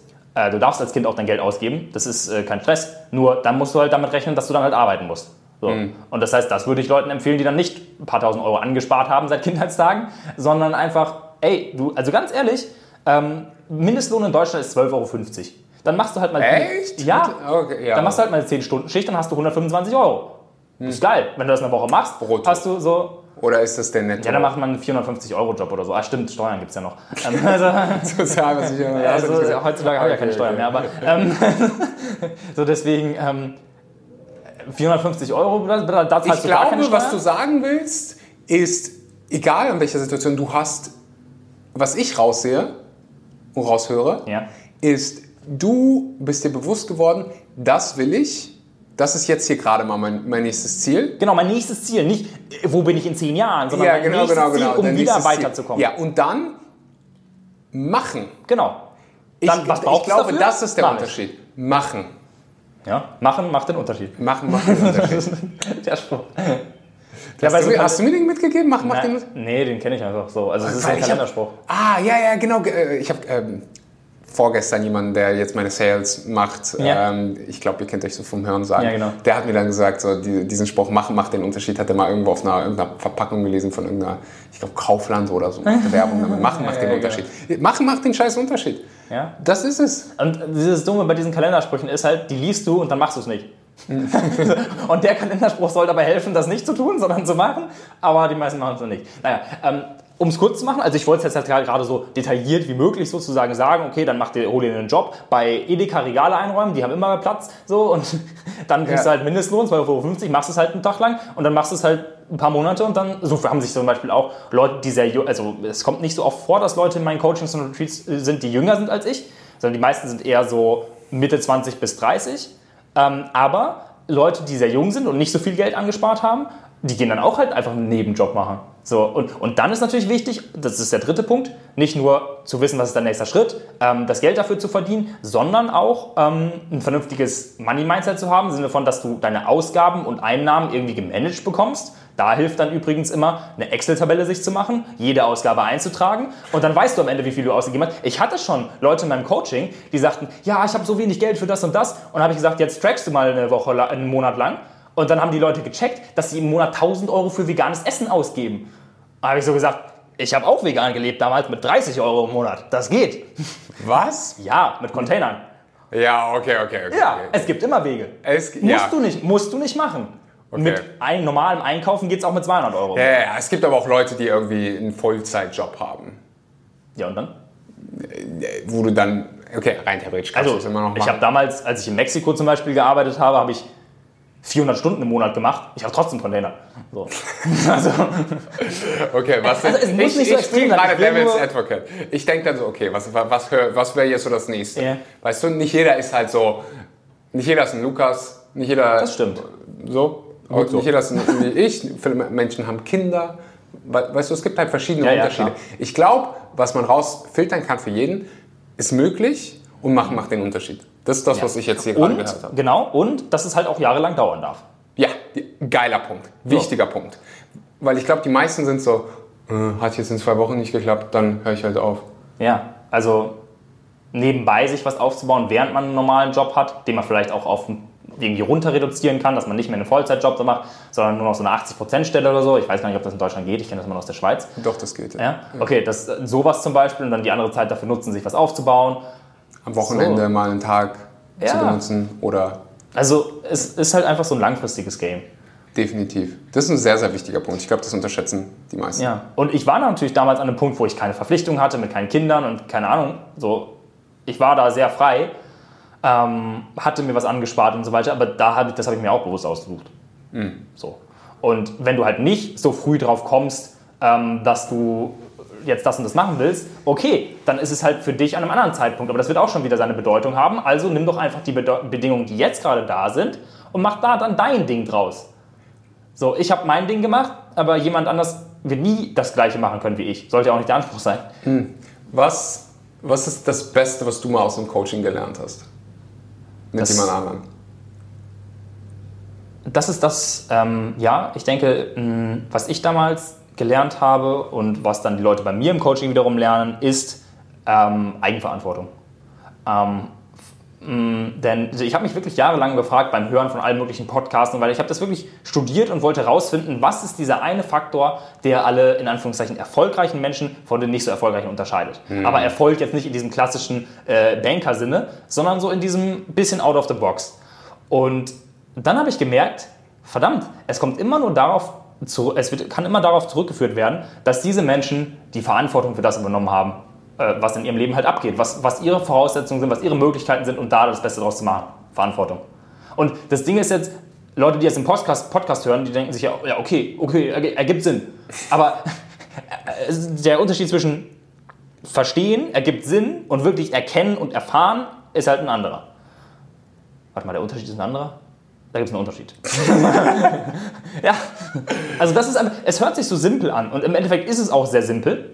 Ähm, was nicht so simpel ist, ist das wirklich zu erfahren und zu leben, würde ich sagen. Also mehr braucht es eigentlich erstmal nicht am Anfang.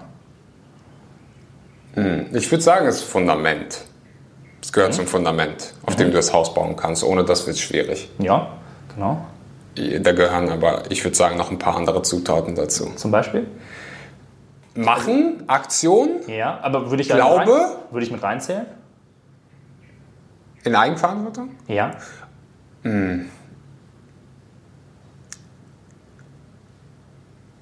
Könnte man drüber philosophieren. Ja, natürlich. Das wird jetzt Was ein philosophisches Gespräch im. Wa- Was würdest du Leuten empfehlen, die irgendwann mit Coach werden wollen? Die Coach werden wollen. Ich habe ganz viele Ernährungsberater Ah. innen Sehr gut. hier. Die meisten sind ja wahrscheinlich wirklich Ernährungsberaterinnen, oder? Ja, Genau, Stimmt. weil das ist ja auch wieder so ein gesellschaftliches Ding, dass wir dann sagen, ja, die meisten, äh, die, ich habe ganz viele Ernährungsberater oder angehende Ernährungsberater, aber, äh, und dann denken wir ja, damit sind ja alle gemeint, aber das ist irgendwie irreführend, weil Ernährungsberater ist halt männlich und wenn es aber sogar mehr Ex Ernährungsberaterinnen sind, dann könntest du auch einfach sagen, ja, ich habe ja ganz viele Ernährungsberaterinnen und das würdest du ja aber auch nicht machen, Ja. wenn du beide meinen würdest. Ja. Weißt du, deswegen kann das immer, deswegen passt es nicht so ganz mit dem, mit Ernährungsberater meine ich beide. Weil wenn du, dann kannst du genauso gut Ernährungsberaterinnen machen. recht. Ja? Ich gebe dir recht. Okay. Nevertheless, äh, führe gerne deinen- Punkt noch aus. Sorry, dass ich ich, manchmal jetzt dachte ich, mach mach's hier einmal richtig. Nee, mach du den, es ja mach den Deutschlehrer äh, stolz. Also, ähm, du meinst, ob ich so einen Tipp hätte für Leute, die Ja. als Coach anfangen wollen, oder was? Ähm, ja, das äh, sehe ich ja auch tatsächlich oft, ähm, dass Menschen damit anfangen wollen und es irgendwie nicht so ganz hinkriegen, sozusagen. Ähm, ein- eine Sache, die ich damals in meiner Coaching-Ausbildung gelernt habe, die sehr, sehr wichtig ist, der Satz bleibt mir bis heute im Kopf. Und zwar, Coach werden ist einfach, aber Coach bleiben ist schwierig. Elaborate. Bedeutet, ähm, du kannst dich schnell Coach nennen, du kannst auch deine ersten Kunden haben. Das hat damals, vor wie gesagt drei Jahren, hat das schnell geklappt, erste, äh, erste Testkunden und so weiter. Aber dann, also dir daraus ein, ein Business in dem Sinne aufzubauen, was jahrelang funktioniert, das ist sehr schwierig. Ich das glaube, die Coach würden, bleiben. Ich glaube, die würden dir hier ganz viele widersprechen. Mhm. Im, also mit den Leuten, ich arbeite ja mit den Leuten zusammen. Ja. Bei denen ist schon, wenn du so sagst, so, ah, die ersten Kunden zu finden, ist ganz, ganz einfach. Geht ganz schnell. Okay. I don't know. Ja, okay, dann ist es vielleicht sogar noch ein Schritt davor. Das kann auch sein, ja. Ja, also ich glaube, Also es hat einfach für mich sehr viel ähm, Sinn okay, wie hast du es hingekriegt? Was? Die, die, Die ersten so- Kunden, ja, ja. Du hast, Ähm, gesagt, du hast von Testkunden ja. gesprochen, ne? Genau, ähm, damals so, ähm, ja, wirklich Testkunden am Anfang. Ich würde aber nicht empfehlen, kostenlose Testkunden zu machen. Das habe ich nie gemacht. Ähm, das äh, ergibt für mich gar keinen Sinn. Weil wenn Leute nur bei dir was machen, weil es kostenlos ist, dann ist es nicht so geil. Weil die Leute willst du, weil damit mit diesen kostenlosen Testkunden nimmst du Kunden, die du später eigentlich gar nicht haben willst, weil du willst ja Leute, die dich bezahlen und die Leute, die kostenlos bei dir was machen. Das heißt, auch wenn es nur wenig ist am Anfang, trotzdem Geld dafür nehmen. Das ist schon mal ein Punkt. Ähm, dann ist natürlich auch wichtig, dass du äh, die Kompetenz hast, dass du das charmant und irgendwie mit Charisma rüberbringen kannst. Also, dass du, ja, dass du einen Instagram-Account beispielsweise, das ist natürlich die einfachste Methode, hast, wo du wirklich charmant über Dinge reden kannst. Da, das ist natürlich Rhetorik eine, eine wichtige Sache dabei. Ähm, auch wenn ich mir von früher Sachen angucke, Videos von vor zwei Jahren von mir, ich denke mir, um Gottes Willen, was habe ich denn da geredet und wie? Danke, danke, danke, danke. Es ist immer schön zu hören, dass man nicht alleine ist. Also ich hab, bin aber auch, meine ersten Podcasts habe ich irgendwie mit meinem Handy aufgenommen, wenn ich mir die Qualität anhöre und wie ich geredet habe und die Pausen. Oh, ich, teilweise habe ich die auf privat gestellt und auch so YouTube-Videos.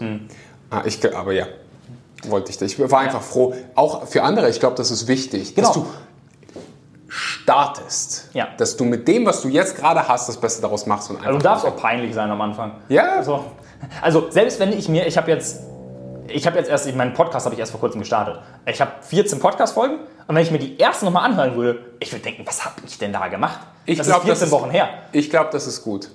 Äh, Ich glaube auch, das ist ein Zeichen. dass du dich weiterentwickelst. Ja. Und schnell. Ja. Ähm, genau, würde ich auch sagen. Und ähm, dann ist es natürlich auch das Ding, weshalb oft eine, ähm, weshalb oft Coaching sozusagen oder angehende Coaches scheitern, wenn sie eine Ernährungsberaterausbildung gemacht haben und denken, damit sind sie dann Coach sozusagen. Ähm, weil, äh, das war ja bei mir damals nicht anders. Mm, denn da gehört noch sehr viel mehr zu, besonders vor allem das Selbstvertrauen, also erstmal das Selbstbewusstsein, also dir über dich selbst bewusst zu werden und dann auch das Vertrauen in deine Fähigkeiten. Also Vertrauen im Sinne von, okay, wenn ich sage, ich mache das und das, dann mache ich das auch wirklich. Das ist auch Selbstvertrauen. Und das zu haben ähm, und wirklich diese Confidence haben, damit nach draußen zu gehen, ähm, das ist auch ein essentieller Faktor, würde ich sagen. Ja. Weil wenn du die halt nicht hast, wenn du die Kompetenz hast, das bringt dir halt nichts alleine genommen. Ja. Aber wenn du das halt wirklich charismatisch nach außen bringst, dann ist geil. Bam. Ja, das ist so die Fähigkeit, die ich sehe, das, das, die fehlt häufig bei den Leuten, die es schaffen und bei denen, die es nicht schaffen, bei den Leuten, die es schnell umsetzen und nicht schnell umsetzen. Dieses echt. Ich würde sagen, die meisten, also auch wenn du so eine, so eine Ernährungsberater-Ausbildung machst, dann haben die meisten das Knowledge. Genau. Aber du hast nicht gelernt, wie du das Du hast nicht gelernt, positionierst oder wie du, wie, du hast nicht gelernt, wie du dich positionierst, du hast nicht gelernt, wie du ein Angebot erstellst, wie du das dann verkaufst, wie du das Selbstbewusstsein hast, zu sagen, ich stelle mich hier nach außen und ich kann Menschen helfen. Fast alle haben Imposter und pinkeln, nicht pinkeln, sie, sie, sie machen sich in die Hose, wenn sie daran denken müssen, jetzt irgendwie eine Podcast-Episode zu machen, eine Instagram-Story, ihr Gesicht zu zeigen. Ja. Was könnten die Nachbarn sagen? Also das sind so all, all die Dinge, die du nicht lernst. Ich, ich finde es immer halt auch interessant, von, von Leuten zu, zu hören, die das geschafft haben. Äh, Da gibt es so viele Wege, aber ich glaube, so ein Common Nominator ist dieses, ich habe Selbstbewusstsein, ich traue mir das zu, ich kann anderen Menschen, ich, anderen Menschen helfen, ich will anderen Menschen helfen und ich gehe jetzt raus mit meiner Message. Genau. Ähm, da zum Beispiel, wo du das gerade sagst, ich habe auch noch, ähm, auch noch Jahre, nachdem ich aus der Schule war, habe ich von äh, ehemaligen Stufenkameraden oder was, wie man das nennt, Kameraden, ähm, na, ähm, habe ich so ähm, doofe Kommentare auf, also in meiner Bewertung doof, ähm, auf äh, Stories gemacht, äh, bekommen, in denen ich mich zum Beispiel gegen Alkohol ausgesprochen habe. So, das heißt, um das Thema Alkohol mal wieder aufzugreifen, selbst da habe ich noch ähm, irgendwie dann so Kommentare bekommen äh, und irgendwelche Antworten auf Stories und so von Leuten, die normalerweise die ganze Zeit da rumgucken. Und da musst, da musst du auch mit klarkommen können als Coach. So, du musst Ja. auch, wenn Leute aus deiner Stufe oder Schule oder Ausbildung oder was auch Familie. immer, ja, Familie, die ganze Zeit deine Stories gucken, nicht, nicht irgendwie kommentieren oder dergleichen, sondern die ganze Zeit nur lurken, ähm, nichts machen. Und dann bei irgendwann, wenn du irgendwas sagst, was denen gegen den Strich geht, dann kommen irgendwelche doofen Kommentare oder irgendwelche Hate oder was auch immer. Äh, da, damit musst du auch ähm, fertig werden können. Und du kannst auch einfach, das spricht nichts dagegen, die alle mal zu blockieren. Geil, geil, geil. Das habe ich, ja, ja. Das, Ich habe zum Beispiel auch das, damals, das meine, empfehle ich. meine äh, Mutter auch. hatte ich auch raus. St- Story verbergen. So, ich Ja. hatte das auch mit, also ich empfehle es Ja. auch meinen, meinen Kunden so, wenn du keinen Bock hast, dass deine Eltern, deine Freunde, deine Ja. Cousins das sehen, dann Wenn dich das limitiert, dir. So, entweder machen neues, aber dann, wenn du einen neuen Account machst, dann werden die den auch irgendwann sehen. genau. Äh, wahrscheinlich irgendwann wirst du damit umgehen lernen. Mhm. Und was mich vor vier Jahren getriggert hätte, triggert mich heute nicht mehr. Genau. Es triggern mich immer noch Sachen. Mhm. Also wenn ich jetzt Dann kommen wieder neue Trigger. es kommen andere Tr Ja, genau. Trigger. Es ist halt auch so im, Leben, du wirst wahrscheinlich niemals so äh, Fertig sein. fertig sein. So. Es ist halt auf einem anderen Level, mit anderen Dingen, neue Sachen, neues, Le neues Lebensalter und hast nicht, aber mich, mich triggern immer noch Sachen ab und zu. Ja, natürlich, auf, gerade auch so auf Social Media, wenn ich dann irgendwie zehn Kommentare bekomme, die so, oh, wirklich jetzt?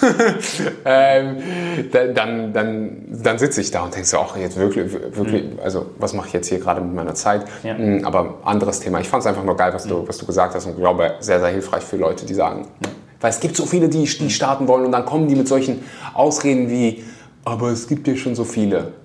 Und es ist ja nicht so, da sind wir wieder bei, bei was gerade gesellschaftlich abgeht, ist nicht so, als wenn wir als Gesellschaft immer gesünder werden, fitter werden, sportlicher werden. Unsere mentale Gesundheit ist nicht so, als wenn wir immer, als wenn es immer besser wird. Depressionsraten gehen immer weiter hoch. Mehr und mehr Kinder sind fettleibig. Da braucht es Menschen, die dabei helfen. So.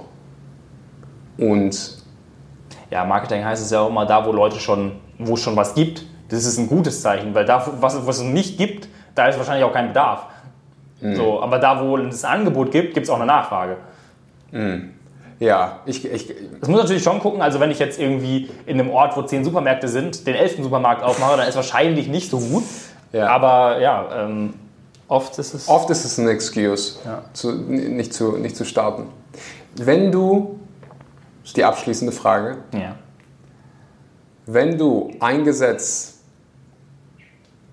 für alle Menschen gültig machen könntest, ich bin mir sicher, du magst die Frage, wird ab morgen gültig, steht in jedem BGB, steht überall drin, bei allen im Gesetzbuch. Alle müssen sich dran halten, eine Regel, ein Gesetz. Was ist es? Ähm, also, ich denke, noch vor einigen Monaten hätte ich ganz an- anders darauf geantwortet als heute. Heutzutage würde ich sogar sagen, ich würde, glaube ich, gar kein Gesetz erlassen.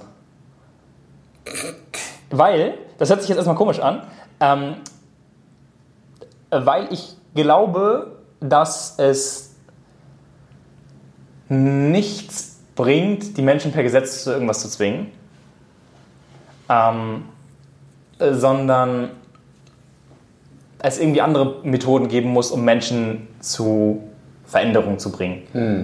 Durch Inspirieren, durch Vorleben, aber auch nicht nur, sondern auch durch Bildung. Wenn wir in anderen Ländern, nicht nur in anderen Ländern, sondern wenn wir unser Bildungssystem ändern, wenn wir äh, in den Schulen anfangen und so weiter. So würde ich das systemisch lösen. Ich würde nicht irgendein Gesetz erlassen, was ähm, irgendwas vorschreibt. Auch wenn ich verstehe. in meiner idealistischen Vorstellung, also das wäre jetzt meine, Das verstehe ich, okay. das ist jetzt mein, ich zoome mal raus und ver versuche zu verstehen, wie würde das dann auf der Welt wirklich funktionieren. Wenn ich jetzt aber einfach auf eine, wenn es darauf abzielt, was ist denn meine idealistische Meinung dazu, was würde ich mir dann wirklich für die Welt wünschen, dann wäre es wahrscheinlich sogar ähm, den, ähm, also das Töten und Ge- Gebrauchen von, von Tieren zu verbieten. Ähm, auch wenn vegan nicht mehr das Main-Thema ist, über das ich rede, halte ich es immer noch für einen der größten Hebel, um diese Welt äh, bewusster und friedlicher zu machen. Ähm, und da mh, wird es, denke ich mal, also ich glaube, in 30 Jahren würde ich das Gesetz sogar erlassen. Aber dann ist die Menschheit, glaube ich, so weit. Weil jetzt aktuell wird es, glaube ich, nicht so funktionieren. Ähm, aber au- aus einer idealistischen Perspektive, was ich mir wirklich wünschen würde, würde ich das so machen. Das macht, das verstehe ich, das macht Sinn. Der, der Ansatz gefällt mir. Lukas, vielen Dank. Sehr gerne. Danke dir. Ich denke, ich, denke, ich habe es genossen. Ich auch. Danke, dass Ein schönes philosophisches Gespräch. Ein schönes. Ich finde aber nicht nur philosophisch, So, ich finde auch praktisch. Also ich probiere mal beides. Ich glaube, das haben wir ganz gut gemacht. Ja. Und auch noch äh, vielleicht unterhaltsam. Das weiß ich nicht, aber das darf jeder für sich selbst entscheiden. Ja, vielen Dank, dass du hier warst. Vielen Dank, dass du so mutig mit in deinen jungen Jahren, ich gehe schon auf die 30 zu, dass du ja immer wieder weiter an dir arbeitest und dein Wissen mit anderen teilst, wenn du mehr von Lukas hören willst, dann gibt es einen Podcast, den findest du unten. Wie heißt der? The Growth Channel. The, The Growth Journey. Nein, Channel. Ah, Channel? The Growth Channel. Ah. Also der Wachstumskanal. Hört sich nicht so geil an auf Deutsch, deswegen auf Englisch. Der Wachstumskanal. Aber sonst auch gerne auf Instagram. Mit Lukas. Ja, alle Links findest du unten ähm, in der Podcast-Beschreibung, dem Podcast von Lukas ebenfalls. Und ich freue mich auf zukünftige Gespräche, tiefe. Wenn du die Episode bis hierhin gehört hast, und das hast du, wenn du jetzt meine Stimme hörst, dann teile sie gerne auf Social Media, tag Lukas, tag mich, dann können wir auch noch persönlich Danke sagen. Teil die Episode mit einem Freund, mit einer Freundin, die endlich aufhören soll zu saufen. Wenn das nur ein Ding ist, was ich heute ändern kann. Das Gesetz, Alter, das Ah, wär's. das wär's. Nein, ah, das nein, nein, nein. Also, äh, Tu, was immer du willst. ja, ja. Solange du keinem anderen irgendwie wehtust, mach. So. Ja, ähm, ja Lukas, tausend Dank. Dir auch. Einen wunderschönen guten Morgen, guten Mittag oder guten Abend und bis zum nächsten Mal. Und das war Lukas Feken. Ich hoffe, dir hat die Episode genauso viel Spaß gemacht wie uns. Falls das der Fall war, gerne eine Bewertung bei Spotify dalassen, bei Apple Podcast. Wenn du mit mir zusammenarbeiten willst, mit uns zusammenarbeiten willst, ich meine, wir sind mit, mittlerweile ein Team von Leuten mit dem, dem Besten aus deren Milieus. Und das war Lukas Feken. Ich hoffe, dir hat die Episode genauso viel Spaß gemacht wie uns. Wenn das der Fall ist, dann gerne eine Bewertung auf Spotify dalassen, auf Apple Podcast. Wenn du mit uns zusammenarbeiten willst, nächstes Jahr mit mir und meinem Team, dann trag dich gerne jetzt für ein kostenloses Erstgespräch ein. Füll die Fragen aus, nicht lange fackeln, nicht lange überlegen, wenn du die Intuition hast, dann machen. Ich glaube, in der Episode haben wir gesagt, machen macht den Unterschied. Also, werd zum Macher. Danke für deine Zeit und bis zum nächsten Mal.